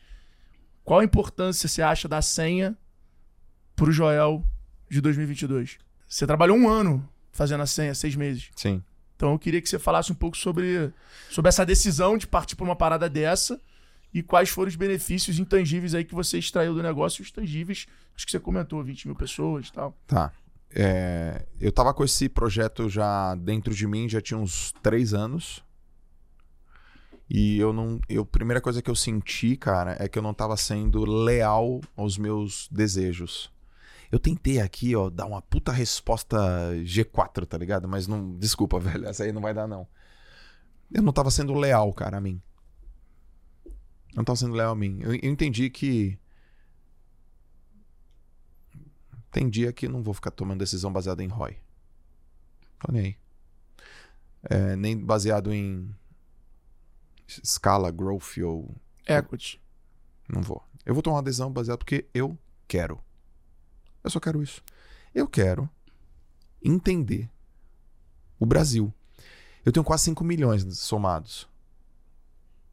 Já, já- bateu 20 mil fotos com 20 mil pessoas? Não. Então, vai, você entende. Pouquinho. Você só liga live, faz vídeo no YouTube e você acha que você realmente entende. Você nem lê os comentários do teu vídeo. É alguém do teu time que curte, comenta ou às vezes deleta. Você entende mesmo a real? Você senta lá, você, você aperta a mão da mulher que tá com a mão suada. Você abraça uma mulher que tá com CC. Você tira 20 mil fotos e não pega Covid. Não peguei Covid. Você tira, você tira 20 mil fotos e dessas 20 mil fotos, 15 mil pessoas falam assim: Posso pegar um pouquinho da tua energia? Pegar. É isso que eu escuto. Posso te abraçar e pegar um pouquinho da tua energia? Pode. E você chega em casa exausto, toma um banho gelado e fica duas horas ainda é, esperando pra a adrenalina baixar. Então, a, a senha me mudou assim. Tu acha que a senha foi a sua senha? Total. Você, você vai ver eu fazendo de novo. Você vai ver eu fazendo isso pra cacete. Você vai ver eu não me importando. Você acha que talvez as pessoas foram o teu maior mentor nesses últimos Foram. anos? Se liga, eu tava em Rondônia. Aí chegou Eu uma- sei que mudou tua cabeça. Mudou. Eu tava em Rondônia, a pessoa falou assim: "Você- assina aqui pra mim, era um papelão. Eu vou, eu vou enquadrar. Ué, papelão? Aí veio uma outra, você assina aqui pra mim? Era um outro papelão, rasgado à mão. Eu vou enquadrar. Aí veio a terceira pessoa. Lembra disso, mano? Assina aqui pra mim. Eu falei, ei, o que, que é? Que porra? Aí eu, eu virei, eram mentos. Que não tinha, o cara não tinha papel, não tinha caneta. E falou, preciso pegar alguma coisa do Joel. Tinha um mentos, velho. Ele rasgou em três. E eu escrevi, abraço Joel J. Ele falou, vou enquadrar. É nesse naipe. Se você rodar, você vai ter esse, esse feedback, tá? Se você rodar, você vai ter esse feedback. Se vocês rodam, vocês mudam 30, 40% do business inteiro de vocês. Não tem, é, é- é um caminho sem volta. Não tem volta. É assim, vem mais. A gente precisa de você. Vou te dar outro exemplo. Quem aqui veio de mais longe? Pergunta errada. Quantos quilômetros você veio? 100, 200, 2 mil quilômetros. 7 mil quilômetros. 7 mil quilômetros? De onde você veio? Outro país. Você veio de outro país? Qual era o país? Patagônia? Não, era Nicarágua. Não sei se vocês viram algumas cenas que eu descia. No, no- não tava no script. Porque eu falei, cara, você veio de Nicarágua. Eu descia pra passar a mulher. Aí, "Ah". aí, aí o cara fala, o cara tem isso no script. Não tenho. É, é, Rondônia, você veio de quanto tempo? Quant- Quantas horas até chegar aqui? A mulher, sete de barco. Quantas horas? Sete horas de barco? De barco. E Joel, se você não tivesse vindo aqui e tivesse cobrado 50 reais o ticket, eu não ia conseguir te ver. Aí eu, putz, então isso me mudou. Eu tenho uma puta de uma responsabilidade, são muitos seguidores. De tatuagem, eu devo ter visto umas 150. Pessoas tatuadas com as minhas frases, iguais. Saúde, família e trabalho, o trabalho devolve. Sucesso é treinável. Ó, tatuei, tatuei, tatuei, tatuei, tatuei, tatuei, tatuei. Saí do coma, tatuei. Não sei o que, tatuei.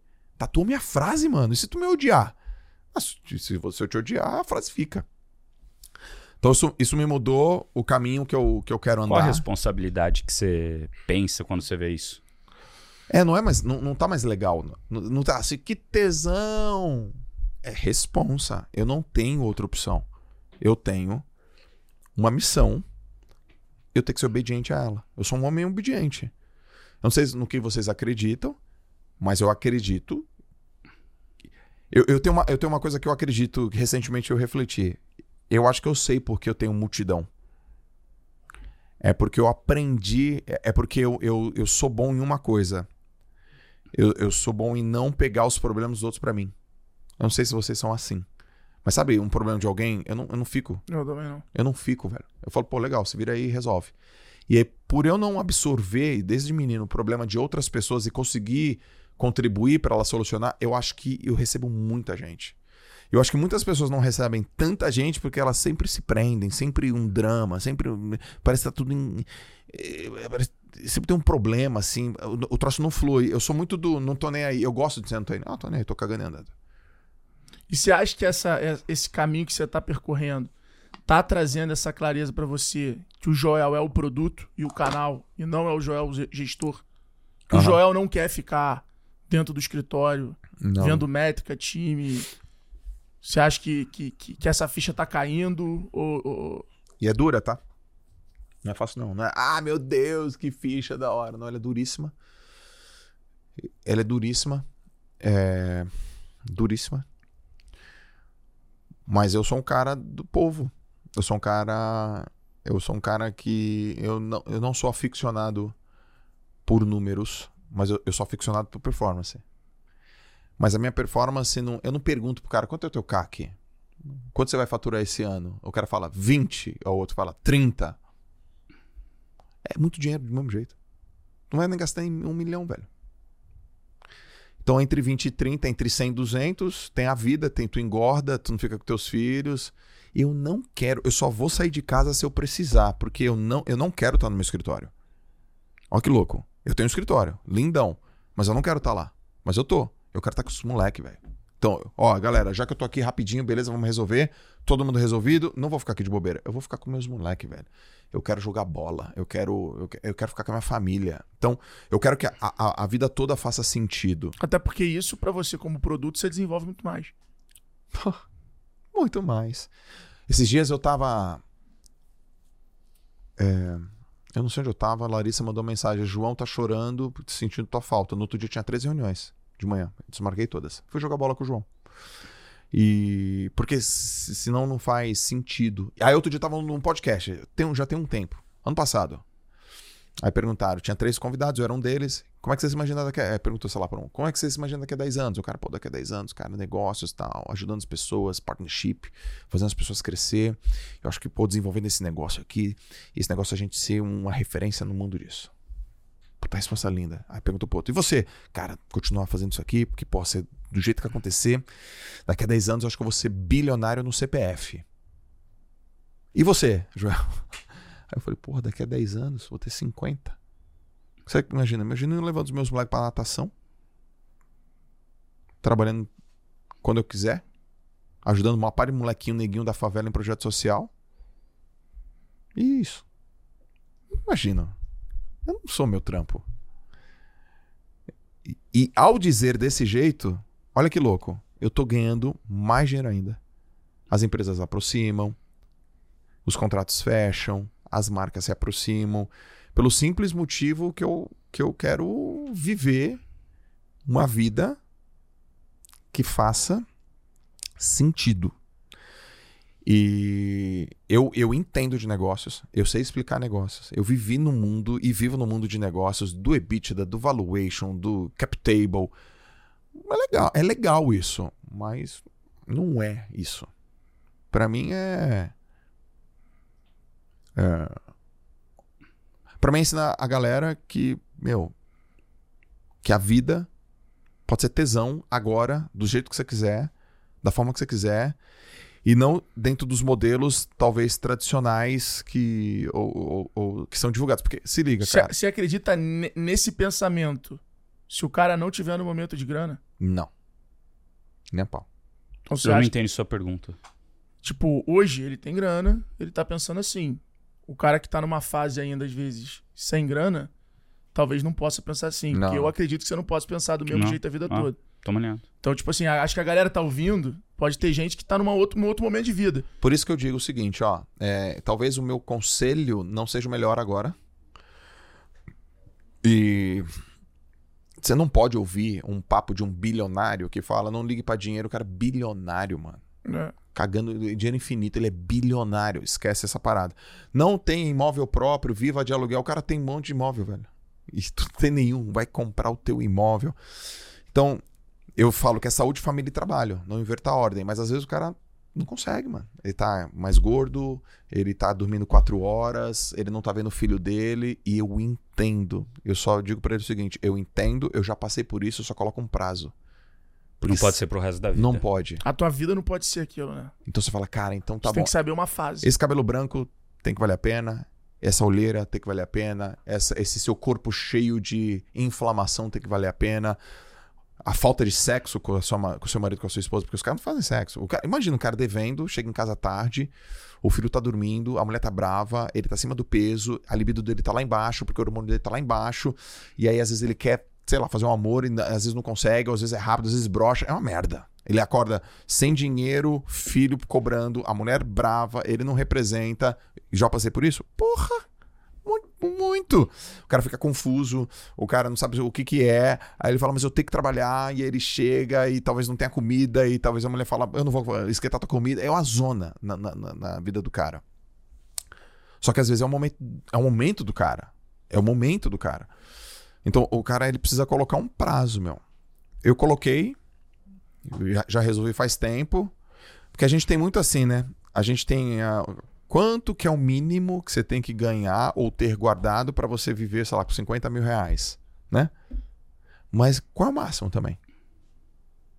É infinito? É, é, é, é sempre o teto. Não tem teto? E aí é sempre. Tô no caminho. O melhor ainda está por vir. Continua. Não, cara. Tá ligado a Poliana Okimoto? Foi, tem uma, uma, uma menina, Poliana Okimoto. Nadadora. Amigona. 2016 ela foi a primeira medalhista olímpica mulher da, da, da, dos esportes aquáticos do Brasil. Amigona, eu conheço desde que ela tem 14, casada com o Sintra, brother.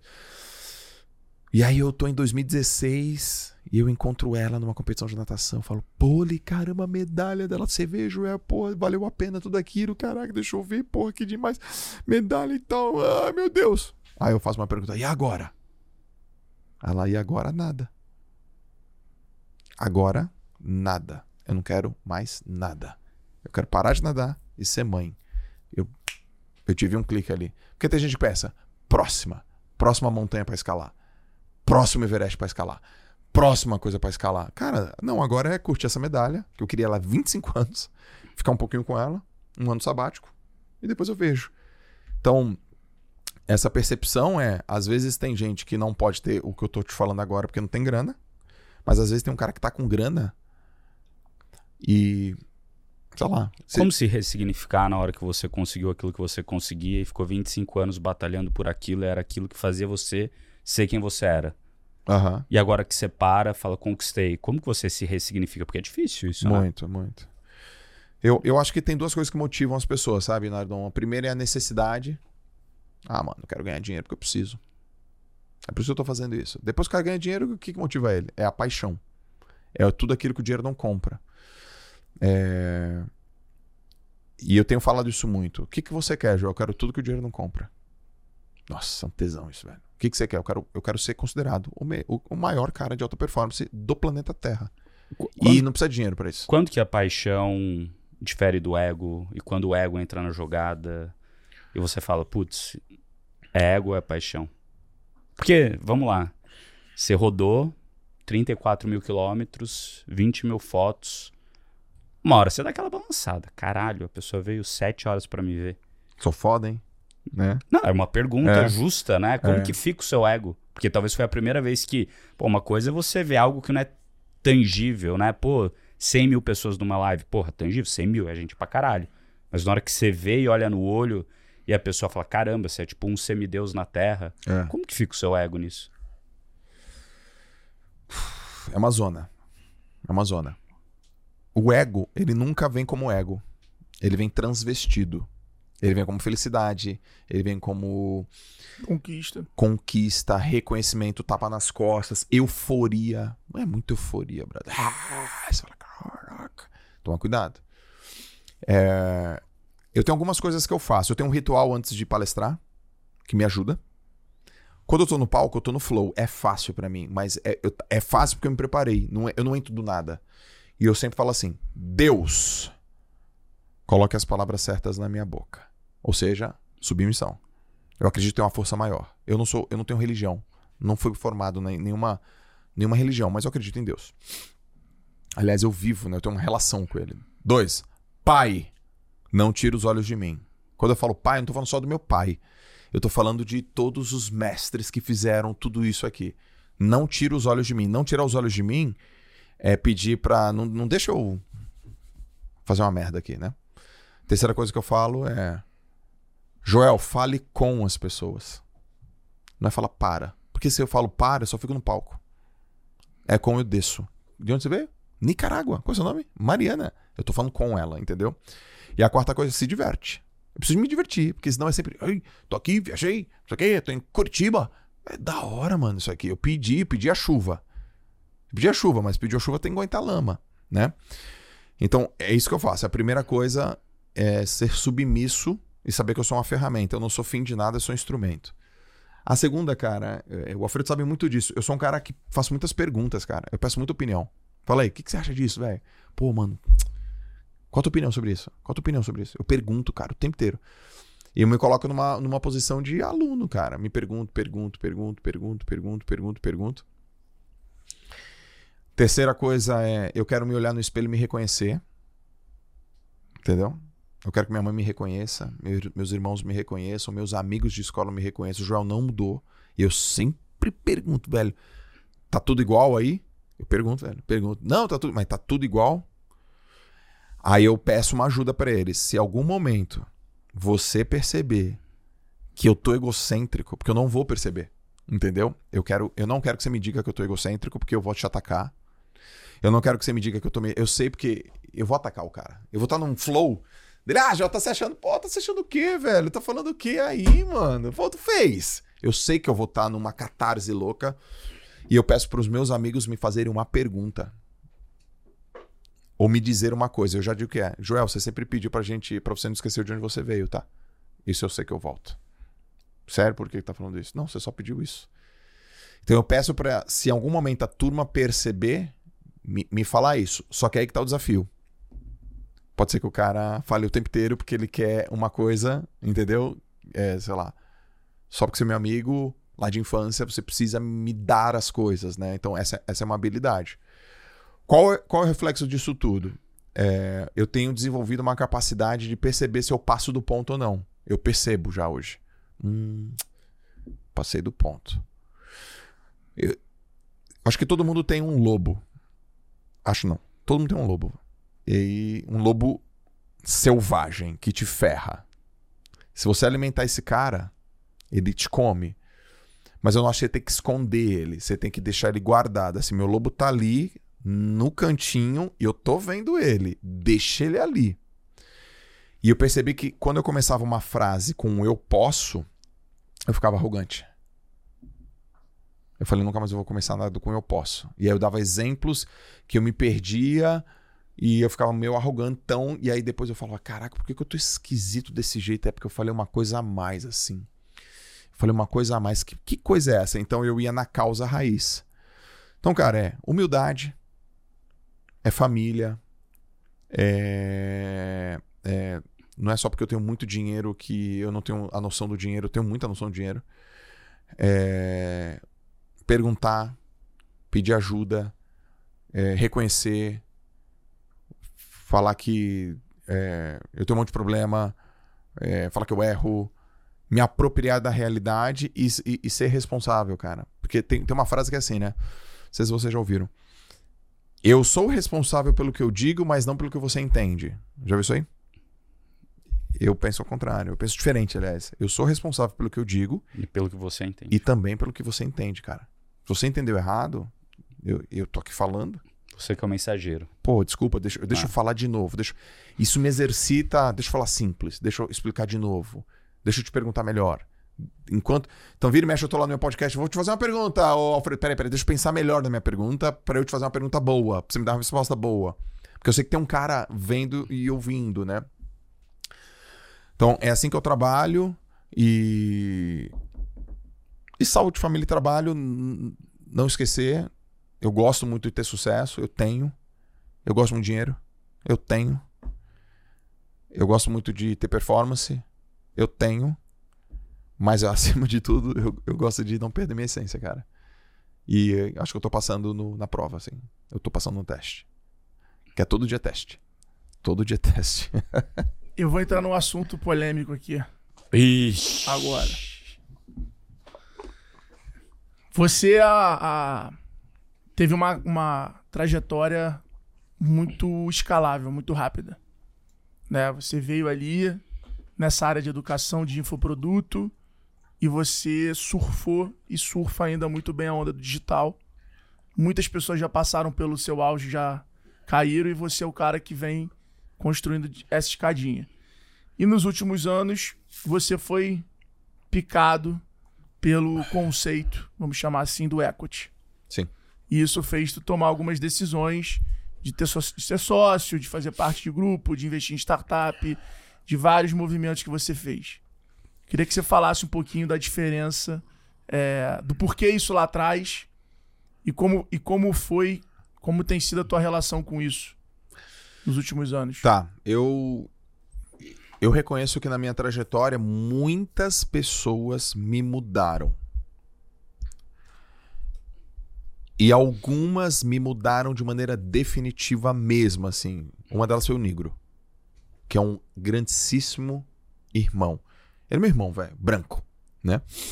O Negro ele mudou minha vida, cara. O Negro ele me ensinou a diferença entre ter dinheiro e ser rico.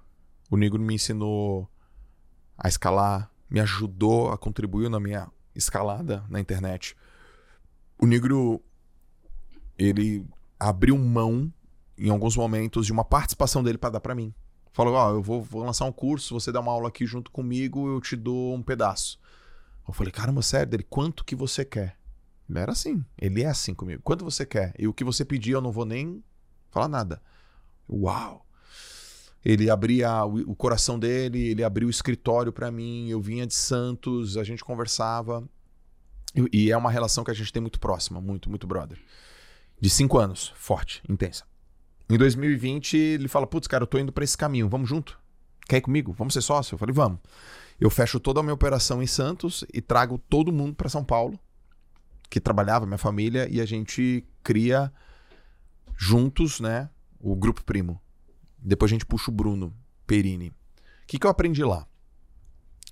Eu aprendi negócio, eu aprendi a terminologia de negócios, eu aprendi é, putz, como que cria negócios que não dependa da sua marca pessoal, indicadores, como que contrata, como que gerencia. Chegamos na época a ter quase 300 funcionários. Eu, a gente pisou no escritório, eu olhei dele, qual é o sentimento, mano? Eu falei, velho, boleto. Qual o tamanho desse boleto? E os caras, tanto o Bruno quanto o Thiago, eu, eu considero eles um fenômeno. Eu sempre falei isso pro Thiago. Thiago, você é um fenômeno, mano. Você é tipo o, o Steve Jobs, tá ligado, da minha vida, assim. O cara tem uma capacidade de argumento, uma capacidade de reflexão, uma capacidade de aprendizado, uma capacidade de pergunta. Nossa, que ele faz quatro perguntas, tá, tá, tá, tá. E aí ele, ele cria um frame na cabeça dele, assim. Então ele é, ele é uma pessoa muito, muito, muito especial. E aí a gente cria lá o Grupo e a gente constrói várias iniciativas, Finclass, Stage, Start, é, hoje é, Joel, Bruno, Thiago, é, Speech, Grão, é, Top Invest, startups, e aquele negócio fica um negócio gigante assim, grande pra caramba. E a gente foi, focadaço, irado, transformado. Agora não é mais caixa. Agora é caixa e equity. E é um pouco mais equity do que caixa. E eu comecei a entender, putz, ações, nossa, eu tenho tudo isso de ações. Uau, eu tenho uma empresa que vale tanto. Caramba. E, e dá para comprar empresa com dinheiro, dá para comprar com mídia. E aí você entrega a mídia e. Nossa, tem, tem tudo isso aqui descentralizado. E aí a gente entende que é due diligence na prática, a gente entende que é compliance na prática, a gente entende que é todas as normativas de um grande negócio na prática. E isso foi do cacete, velho. E é do cacete. Só que chegou um momento da, da, da minha trajetória que, que eu olhei e falei, putz, meu, a, a turma tem uma veia muito financeira. É o DNA dos caras. Os caras são formados no DNA. E é um mercado que melhor remunera também, né? Dentre. É, Assim. Nesse jogo de mídia, etc., o mercado de financeiro é um dos que paga mais CAC, paga mais patrocínio. a é, galera compra. a ga- é, que- exato. talvez os Assim, melhores compradores. É, o, dinheiro, o dinheiro realmente move o mundo. O dinheiro, né? É real. É essa É parada. real. E, putz, cara, a gente chegou num momento que eu falei, cara, que o, o DNA da corporação, a turma que vem, as pessoas que a gente contrata, as empresas que são adquiridas, compradas, as joint ventures, elas têm esse DNA e esse core. E eu não tenho, cara. E eu tentei. Eu quis. E, porra, os caras sempre 100% sangue bom. Joel, o que, que você quer? Hum, Vamos, vamos junto. E o que, que é? Muita confiança, muita parceria. Só que chegou um momento que eu falei, putz, cara, eu, eu gosto disso aqui. Eu gosto de gente mais perto, eu gosto de saúde, eu gosto de família. Eu quero ter uma linha de café, por exemplo. Eu quero ter uma. Eu quero ter um. Cara, eu quero ter uma linha de restaurante. Eu quero ter uma empresa que analisa o DNA das pessoas. Eu quero ter um software de gestão de- das emoções.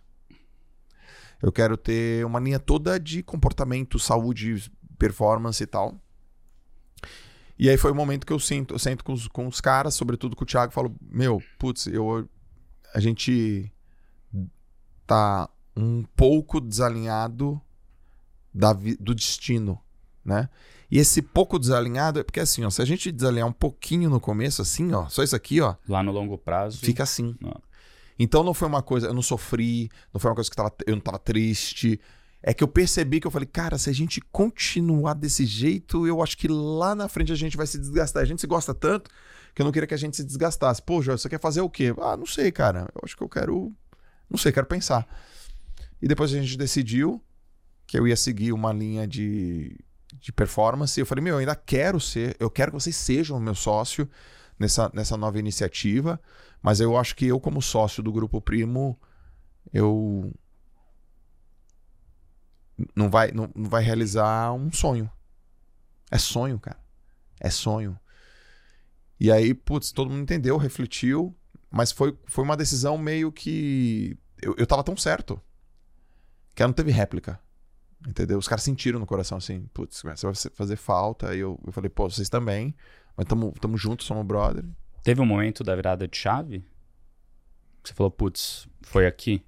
Teve. Qual que foi ele? É...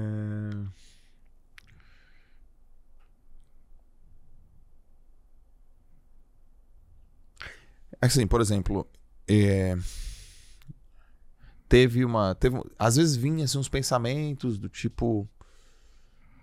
é, Eu, eu não estava acostumado, por exemplo, no modelo é, muito partnership. Né? Eu sei que existe essa forma né, de, de trabalho, né? Mas para uma pessoa entrar, né, ter, ter que dar uma possibilidade dela virar sócia, que eu acho do cacete, tá? Mas é a primeira coisa, é eu quero ser o teu sócio, velho. Entendeu? Então é uma coisa que eu penso muito. Eu sempre quis ser sócio do Thiago e do Bruno. Eu amo os caras, entendeu? Mas não necessariamente eu quero ser sócio daquela caixa ali. É, mas ela, ela- essa caixa traz um puta de um resultado. E aí eu cheguei no momento que o, o resultado não tava na frente. A pessoa tem que estar na frente. E pra pessoa estar na frente, eu, eu precisaria de um pouco mais de reflexão sobre aquela pessoa. Eu quero, eu quero saber se eu posso ser teu sócio. Porque, cara, sócio é. É um relacionamento, entendeu? Existe expectativa, existe uma família, existe um grupo de pessoas. E eu lembro que numa reunião, putz, mas é assim que a gente tá acostumado a fazer desse jeito. Eu falei, tô me adequando, tô tentando entender, tô tentando aqui me adequar e tal. Mas até o momento que eu falei, putz, cara, eu acho que eu não quero isso aí, não. Eu não quero, eu quero, eu quero fazer. Eu, eu, eu quero fazer de outro jeito. Tem um outro modelo, né? Tem um outro modelo. Você acha que a corrida por criar equity em tudo que faz foi te tirando desse. Foi trazendo questionamentos sobre eh, coisas como a senha, como outras coisas que você tinha tesão de fazer, e aí isso foi. Foi colocando em xeque, tipo assim, cara, eu quero chegar lá, mas essa jornada não me interessa. E aí você acabou. Acho que um pouco. Acho que um pouco. Acho que um pouco, sim. Eu, eu, eu já consigo hoje não precisar pensar em quanto eu vou faturar, cara. Eu tenho dinheiro, tá guardado, tá investido, tá aplicado, minha empresa vai, eu tenho dinheiro pra pagar a galera anos.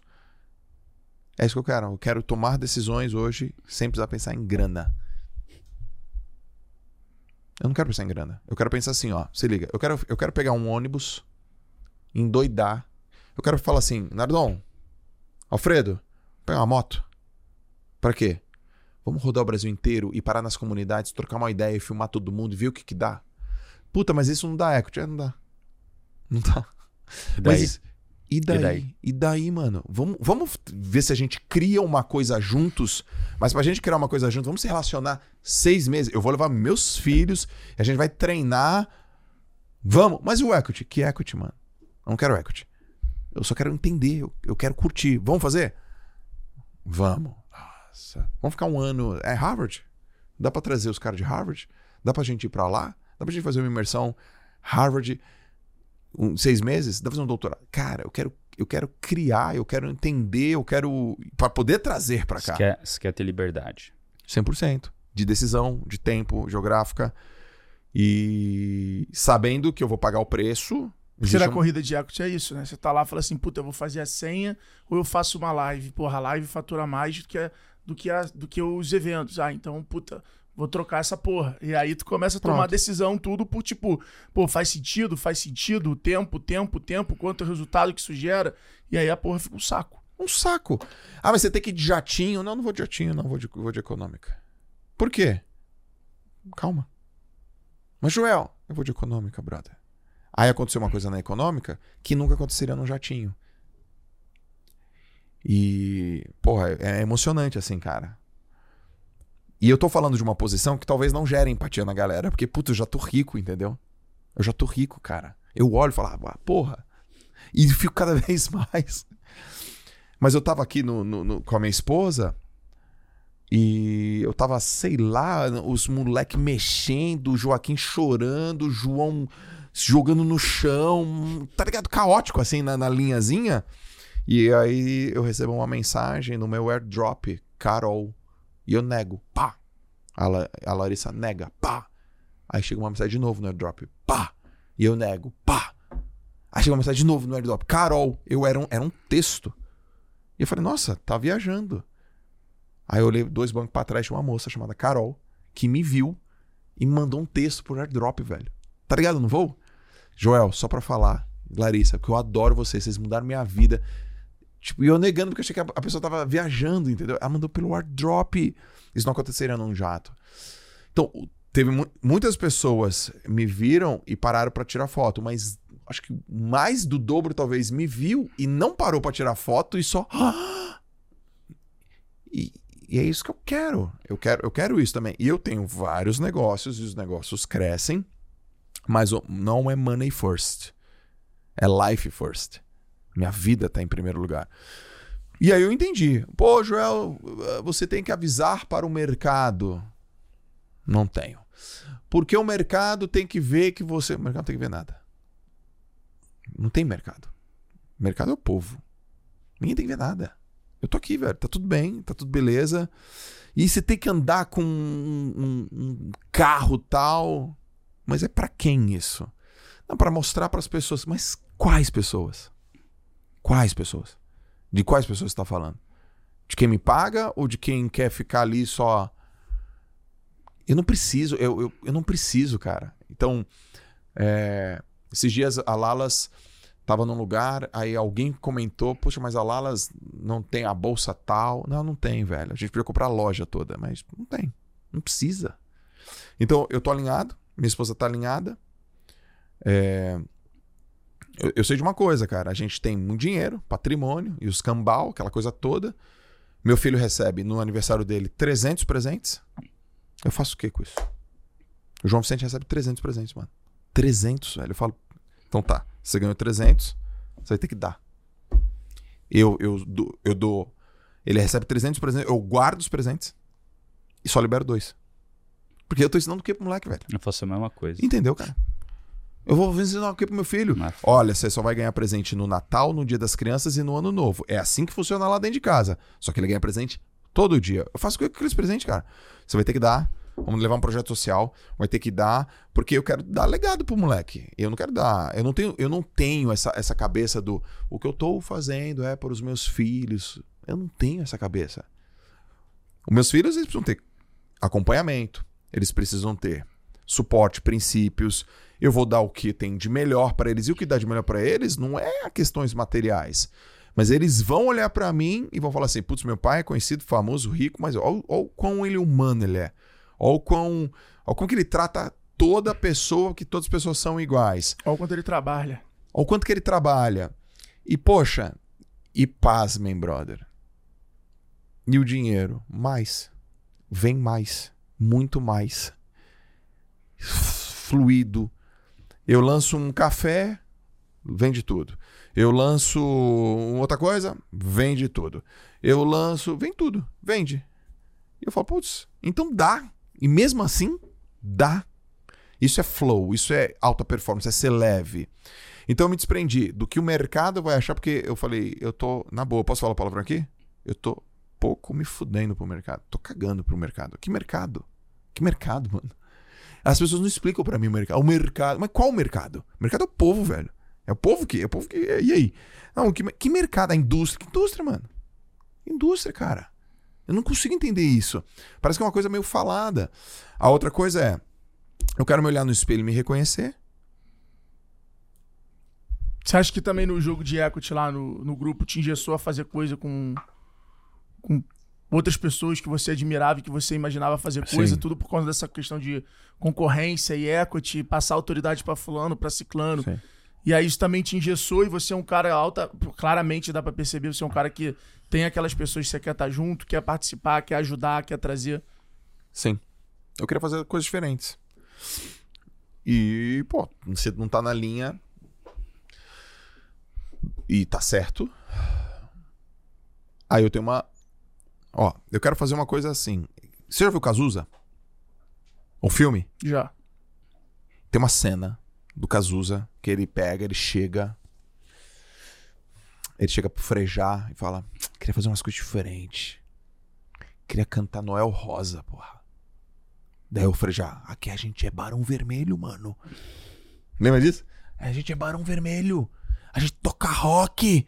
Dele eu queria cantar outras coisas, velho. Também. Não! Ali ele. Sacou? Um pouco disso. Eu queria fazer outras coisas, cara. Que outras coisas? Outras coisas. Sabe por que eu criei uma empresa? Pra fazer do meu jeito. Então, sabe as regras? Eu não tô nem aí pra regra. Eu quebro regra. Ah, João, mas você muda toda hora. É por isso que eu tenho uma empresa. Porque eu posso mudar o tempo que eu quiser. Você falou isso, eu mudei, gente. Agora eu quero outra coisa. Vamos ser felizes, tá tudo bem, mudamos a regra. Eu não quero que o troço seja engessado, porque a vida não precisa ser engessada. A vida pode ser solta, pode ser fluida, pode ser sutil, pode ser leve, pode ser da hora. Leve. Leve. Essa é a palavra. Não, cheguei pra minha esposa e falei: Leve. a partir de agora é leveza, tá? Leve. Leveza. Vida Joel. leve. Falei pra cacete, né? Não, Pô, maravilhoso. Eu tenho uma pergunta. Não, aqui só, só, só deixa eu fazer outra aí. pergunta aqui pra ele. Espero estar ajudando a turma aí. Pô, tá animal. Joel, Se parar de entrar dinheiro na conta, Tá bom? parou. Como que você se sente? Como você se sentiria? Você tem prazer em ver isso? Tem. Então, é. e se- como se sentiria? Fraco. Improdutivo. Improdutivo. Não importa quanto, mas tem que entrar dinheiro. Improdutivo. Não porque eu precise ou não, mas é porque tem que entrar. O dinheiro é o reflexo do meu trabalho. Eu acho que o dinheiro é uma métrica, né, brother? É. Então, que- mas é, mas é isso, é a métrica hoje. É, é a métrica. Porque- Não, não, não a única, tá? Não, tudo bem, lógico que, lógico mas que não. é a métrica. ah. Tem que entrar, tem que É, entrar. é uma métrica. Acho que não existe a métrica. É uma É, métrica. Pô, quero comprar É igual um tu ter, porra, tem o CAC baixo, mas tua LTV é uma merda, vendo que vende, né? Vendedor de colchão. Pô, vendo pra caralho. Mas todo ano tem que vender pra caralho de novo.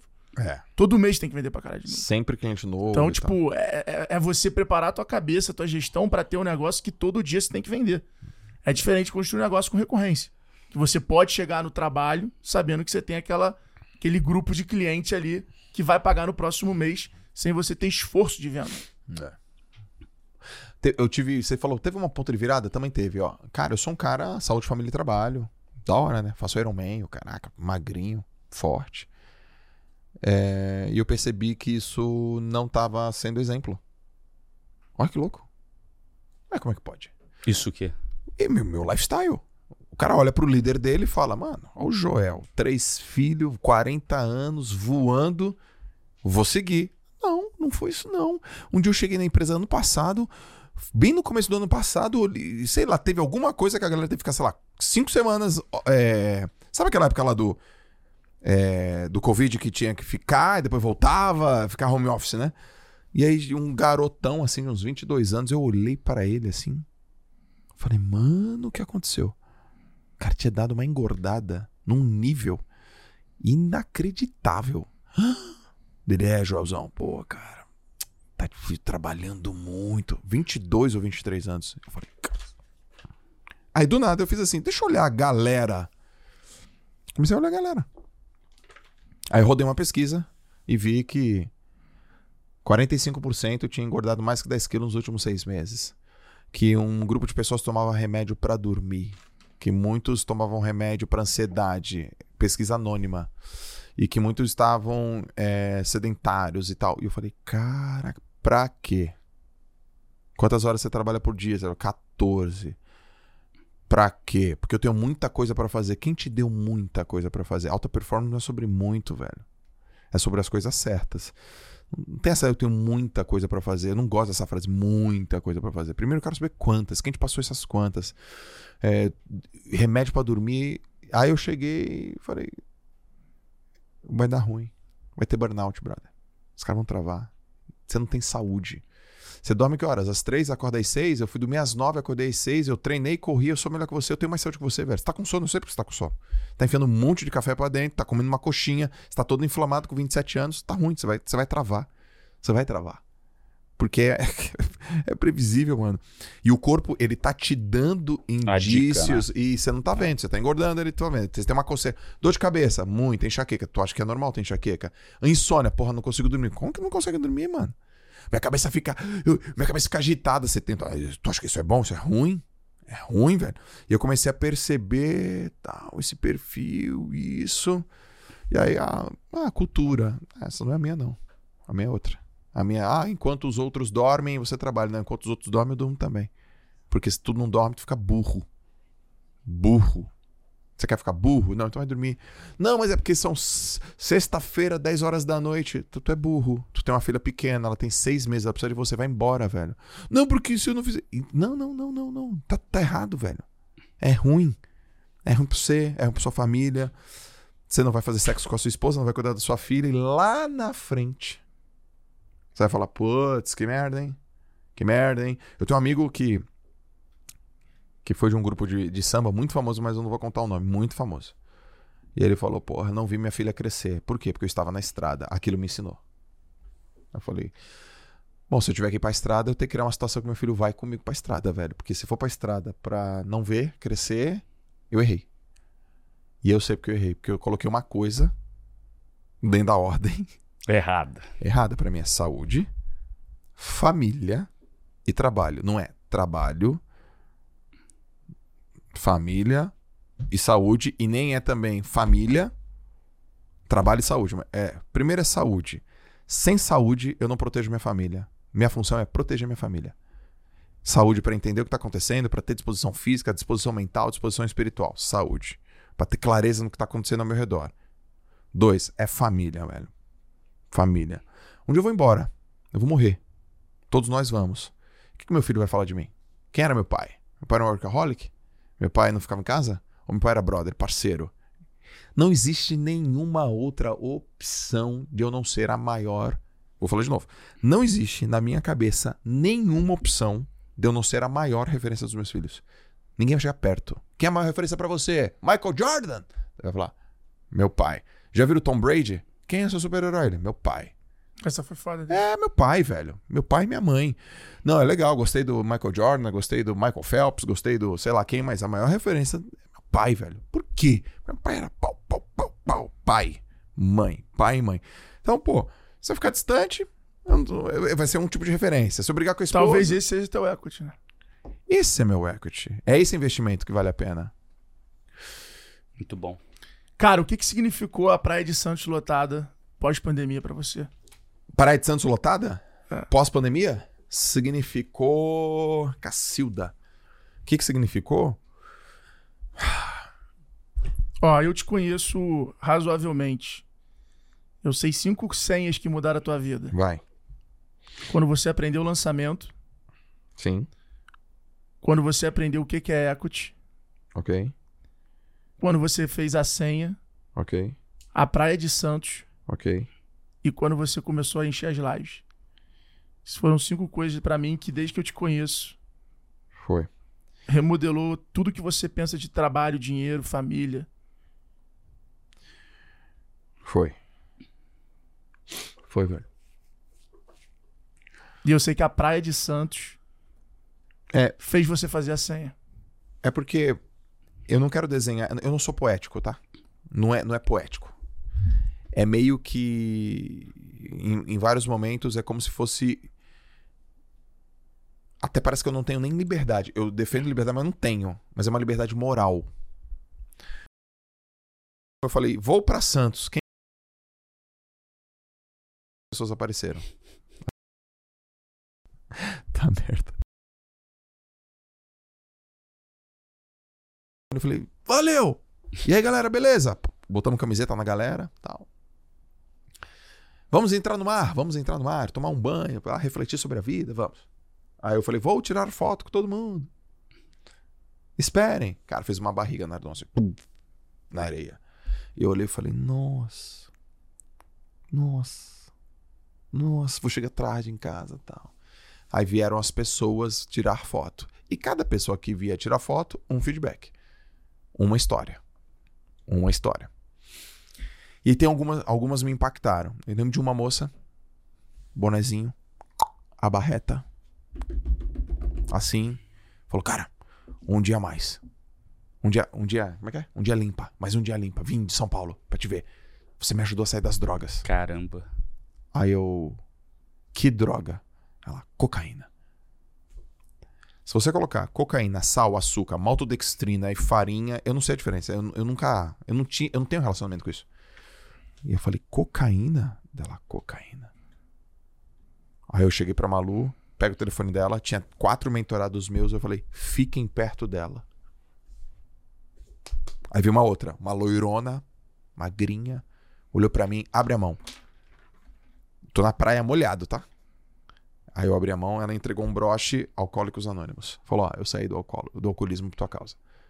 Ali eu falei: Sabe qual é a sensação ali, Alfredo? Ali é: Tô fazendo pouco. Tem que fazer mais. Ai, aí emagreci 40 quilos, é, tomo remédio, não tomo mais, trouxe meu marido. É só relato, um atrás do outro. Tum, tum, tum. Ali na, ah, boa pergunta. Ali nasceu a senha é, inconscientemente. É, é verdade. Ali, eu, eu, preciso rodar o Brasil. Eu não sabia a menor, de, a menor maneira de fazer isso. Eu não tinha a menor ideia como fazer isso. É verdade, velho. Até porque ali foi o gatilho pro cara que te convidou para fazer a senha ver que você tinha potencial de fazer a senha. Puta, pode crer, velho. É verdade. Você me fez refletir sobre isso. A senha nasceu naquele dia lá na praia, Malu. Lembra que eu falei? Tem que fazer mais, tem que fazer mais. Hã? Não para, não para, velho. Não para, não para, não para, não para. Talvez a minha missão seja essa. Talvez a minha missão seja o equity, seja. Vou criar um termo aqui, seja life equity. É o É equity que na eu- eu- vida. eu- olhando pra trás, eu acho que foi meio que isso. Eu acho que a live provou a escala pra você. O lançamento foi como tu aprendeu a monetizar a vida. É, resolvi minha vida. Lança aqui rapidinho. Aí a faz. live foi onde você aprendeu sobre escala. Aí você foi seduzido pelo equity. Mas na senha, na, na praia, você inverteu. E a senha foi o que te fez tomar a decisão de mudar o jogo. Pode olhar, o storytelling foi exatamente Porra, isso. velho. Pode crer. Dá livre isso aí. Que nós temos um livro pra publicar. Temos Tô Energia sabendo aí. Inesgotável com Bernardinho Lembro até hoje. Ó, estamos chegando no final, pô, foda, hein?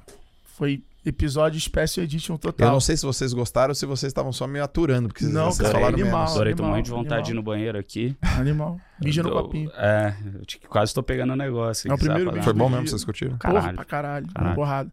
Animal. Cara, eu queria fazer um, um, um bate-bola rápido de quatro palavras Tá bom. do que que significa isso pra você. Só que você tem que fazer na voz da Maria Gabriela. Da Boa Marília- noite. Receba aqui hoje ele, atletista, coisa empreendedor, assim, empresário palestrante, conhecido como Password. Password. Assim, pô. É o famoso password. Conhecido como famoso password. Ó, são cinco palavras. E eu bato de bate você pronto. bate pronto o que, que significa pra você, o significado real daquilo. E aí a gente vai pra última pergunta que a gente faz pra todo convidado. Tá bom. O que, que é identidade pra você? É, identidade é. Linha mestra. O que, que é sucesso?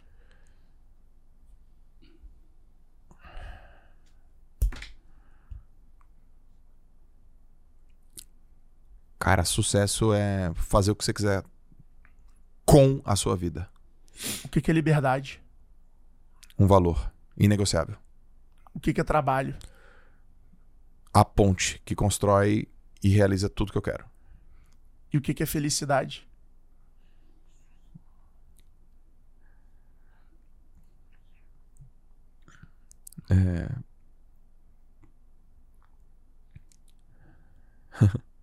É minha família é, e meus amigos.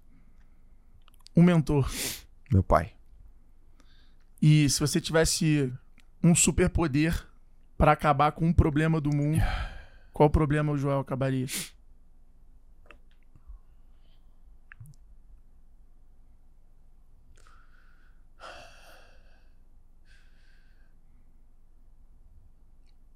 Eu acabaria com medo. E eu ensinaria. Se Deus falasse assim, a partir de agora só ensina uma coisa: eu ensinaria as pessoas a confiarem nelas. Mais do que qualquer outra pessoa. Coragem. O medo mata com a coragem. E qual foi o maior extremo que você a situação de mais extremo que você viveu na vida? Foi 11 de junho de 2011, quando o médico falou que eu tinha câncer na minha tiroide, maligno. Pra quem foi a primeira pessoa que você ligou?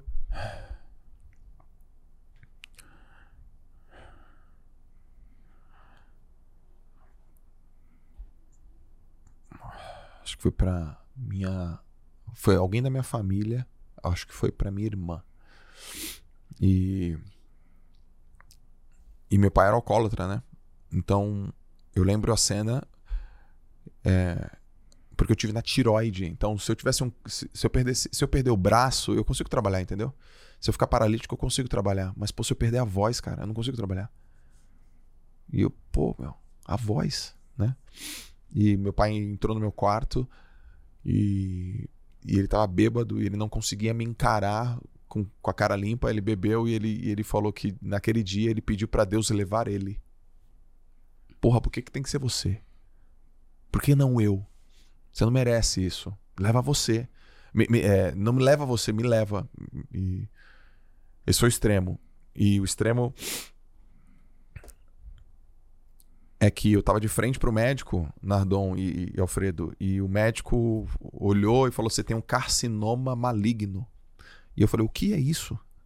Você tem câncer. Eu falei: Por quê? Ele falou: Por... Não sei. Não sei. Eu falei, aí eu, eu, eu ficava perguntando pra ele: é porque eu fui atleta? É porque eu fiz força? É porque eu sou negro? É porque meu pai tem diabetes? E ele falava: não sei, não sei, não sei. E aí eu lembro que ele olhou pra mim e falou assim: agora só com JC. Então ele diz assim: nesse momento, só com JC. JC era Jesus Cristo. E ali eu respondi: agora só com JC e com JJ. Eu vou me curar. E aí eu começo o meu processo de cura, que não foi só fisiológico, ele foi emocional. Esse foi o meu extremo. Isso tem 11 anos. Pior ano da minha vida. E o melhor ano da minha vida. Foi o ano que te ensinou tudo, provavelmente. Foi. Qual o poder da oratória na vida de uma pessoa, na jornada dela? O poder da oratória, a, a oratória faz as pessoas entrarem em ação. Faz elas agirem.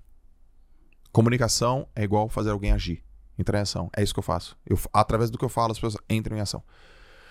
Isso tem lado positivo ou lado negativo.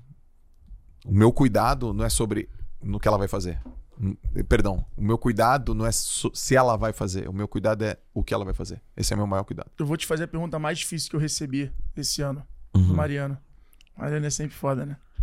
Qual o sonho que o Joel tem, sabe que pode realizar e ainda não realizou?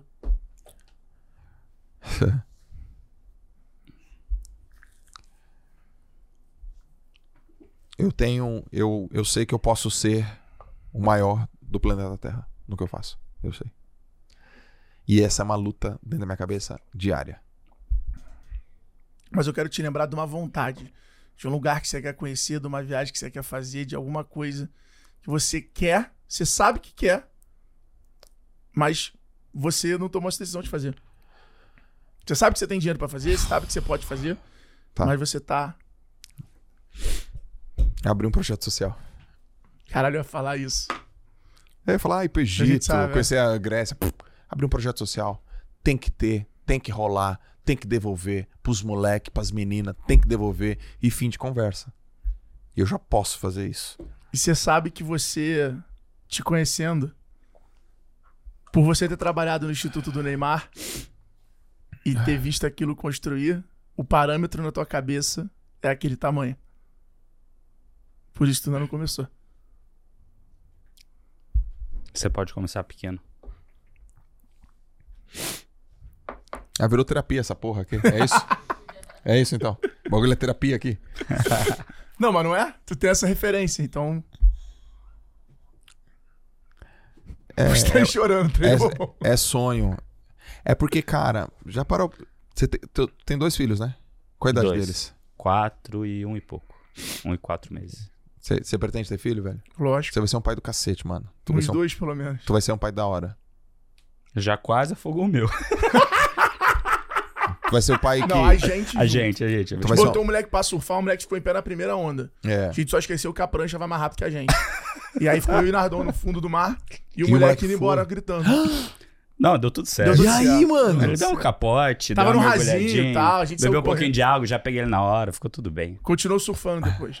Voltou na natação, falou, tem que aprender a nadar mais. Aí eu e, Nar- eu e Nardon, assim, fizemos merda. Fizemos merda, um olhou pro Fizemos fizemos merda. né? Mas tá tudo bem. Então, você vai ter filho, você tem. E. Dia 19. Eu, eu, eu gosto de contar essa história pra eu sempre lembrar. Dia 19 de junho nasceu o meu primeiro filho. Dia 14 de outubro nasceu o meu segundo filho. E quando nasceu meu primeiro filho, nasceram várias outras crianças.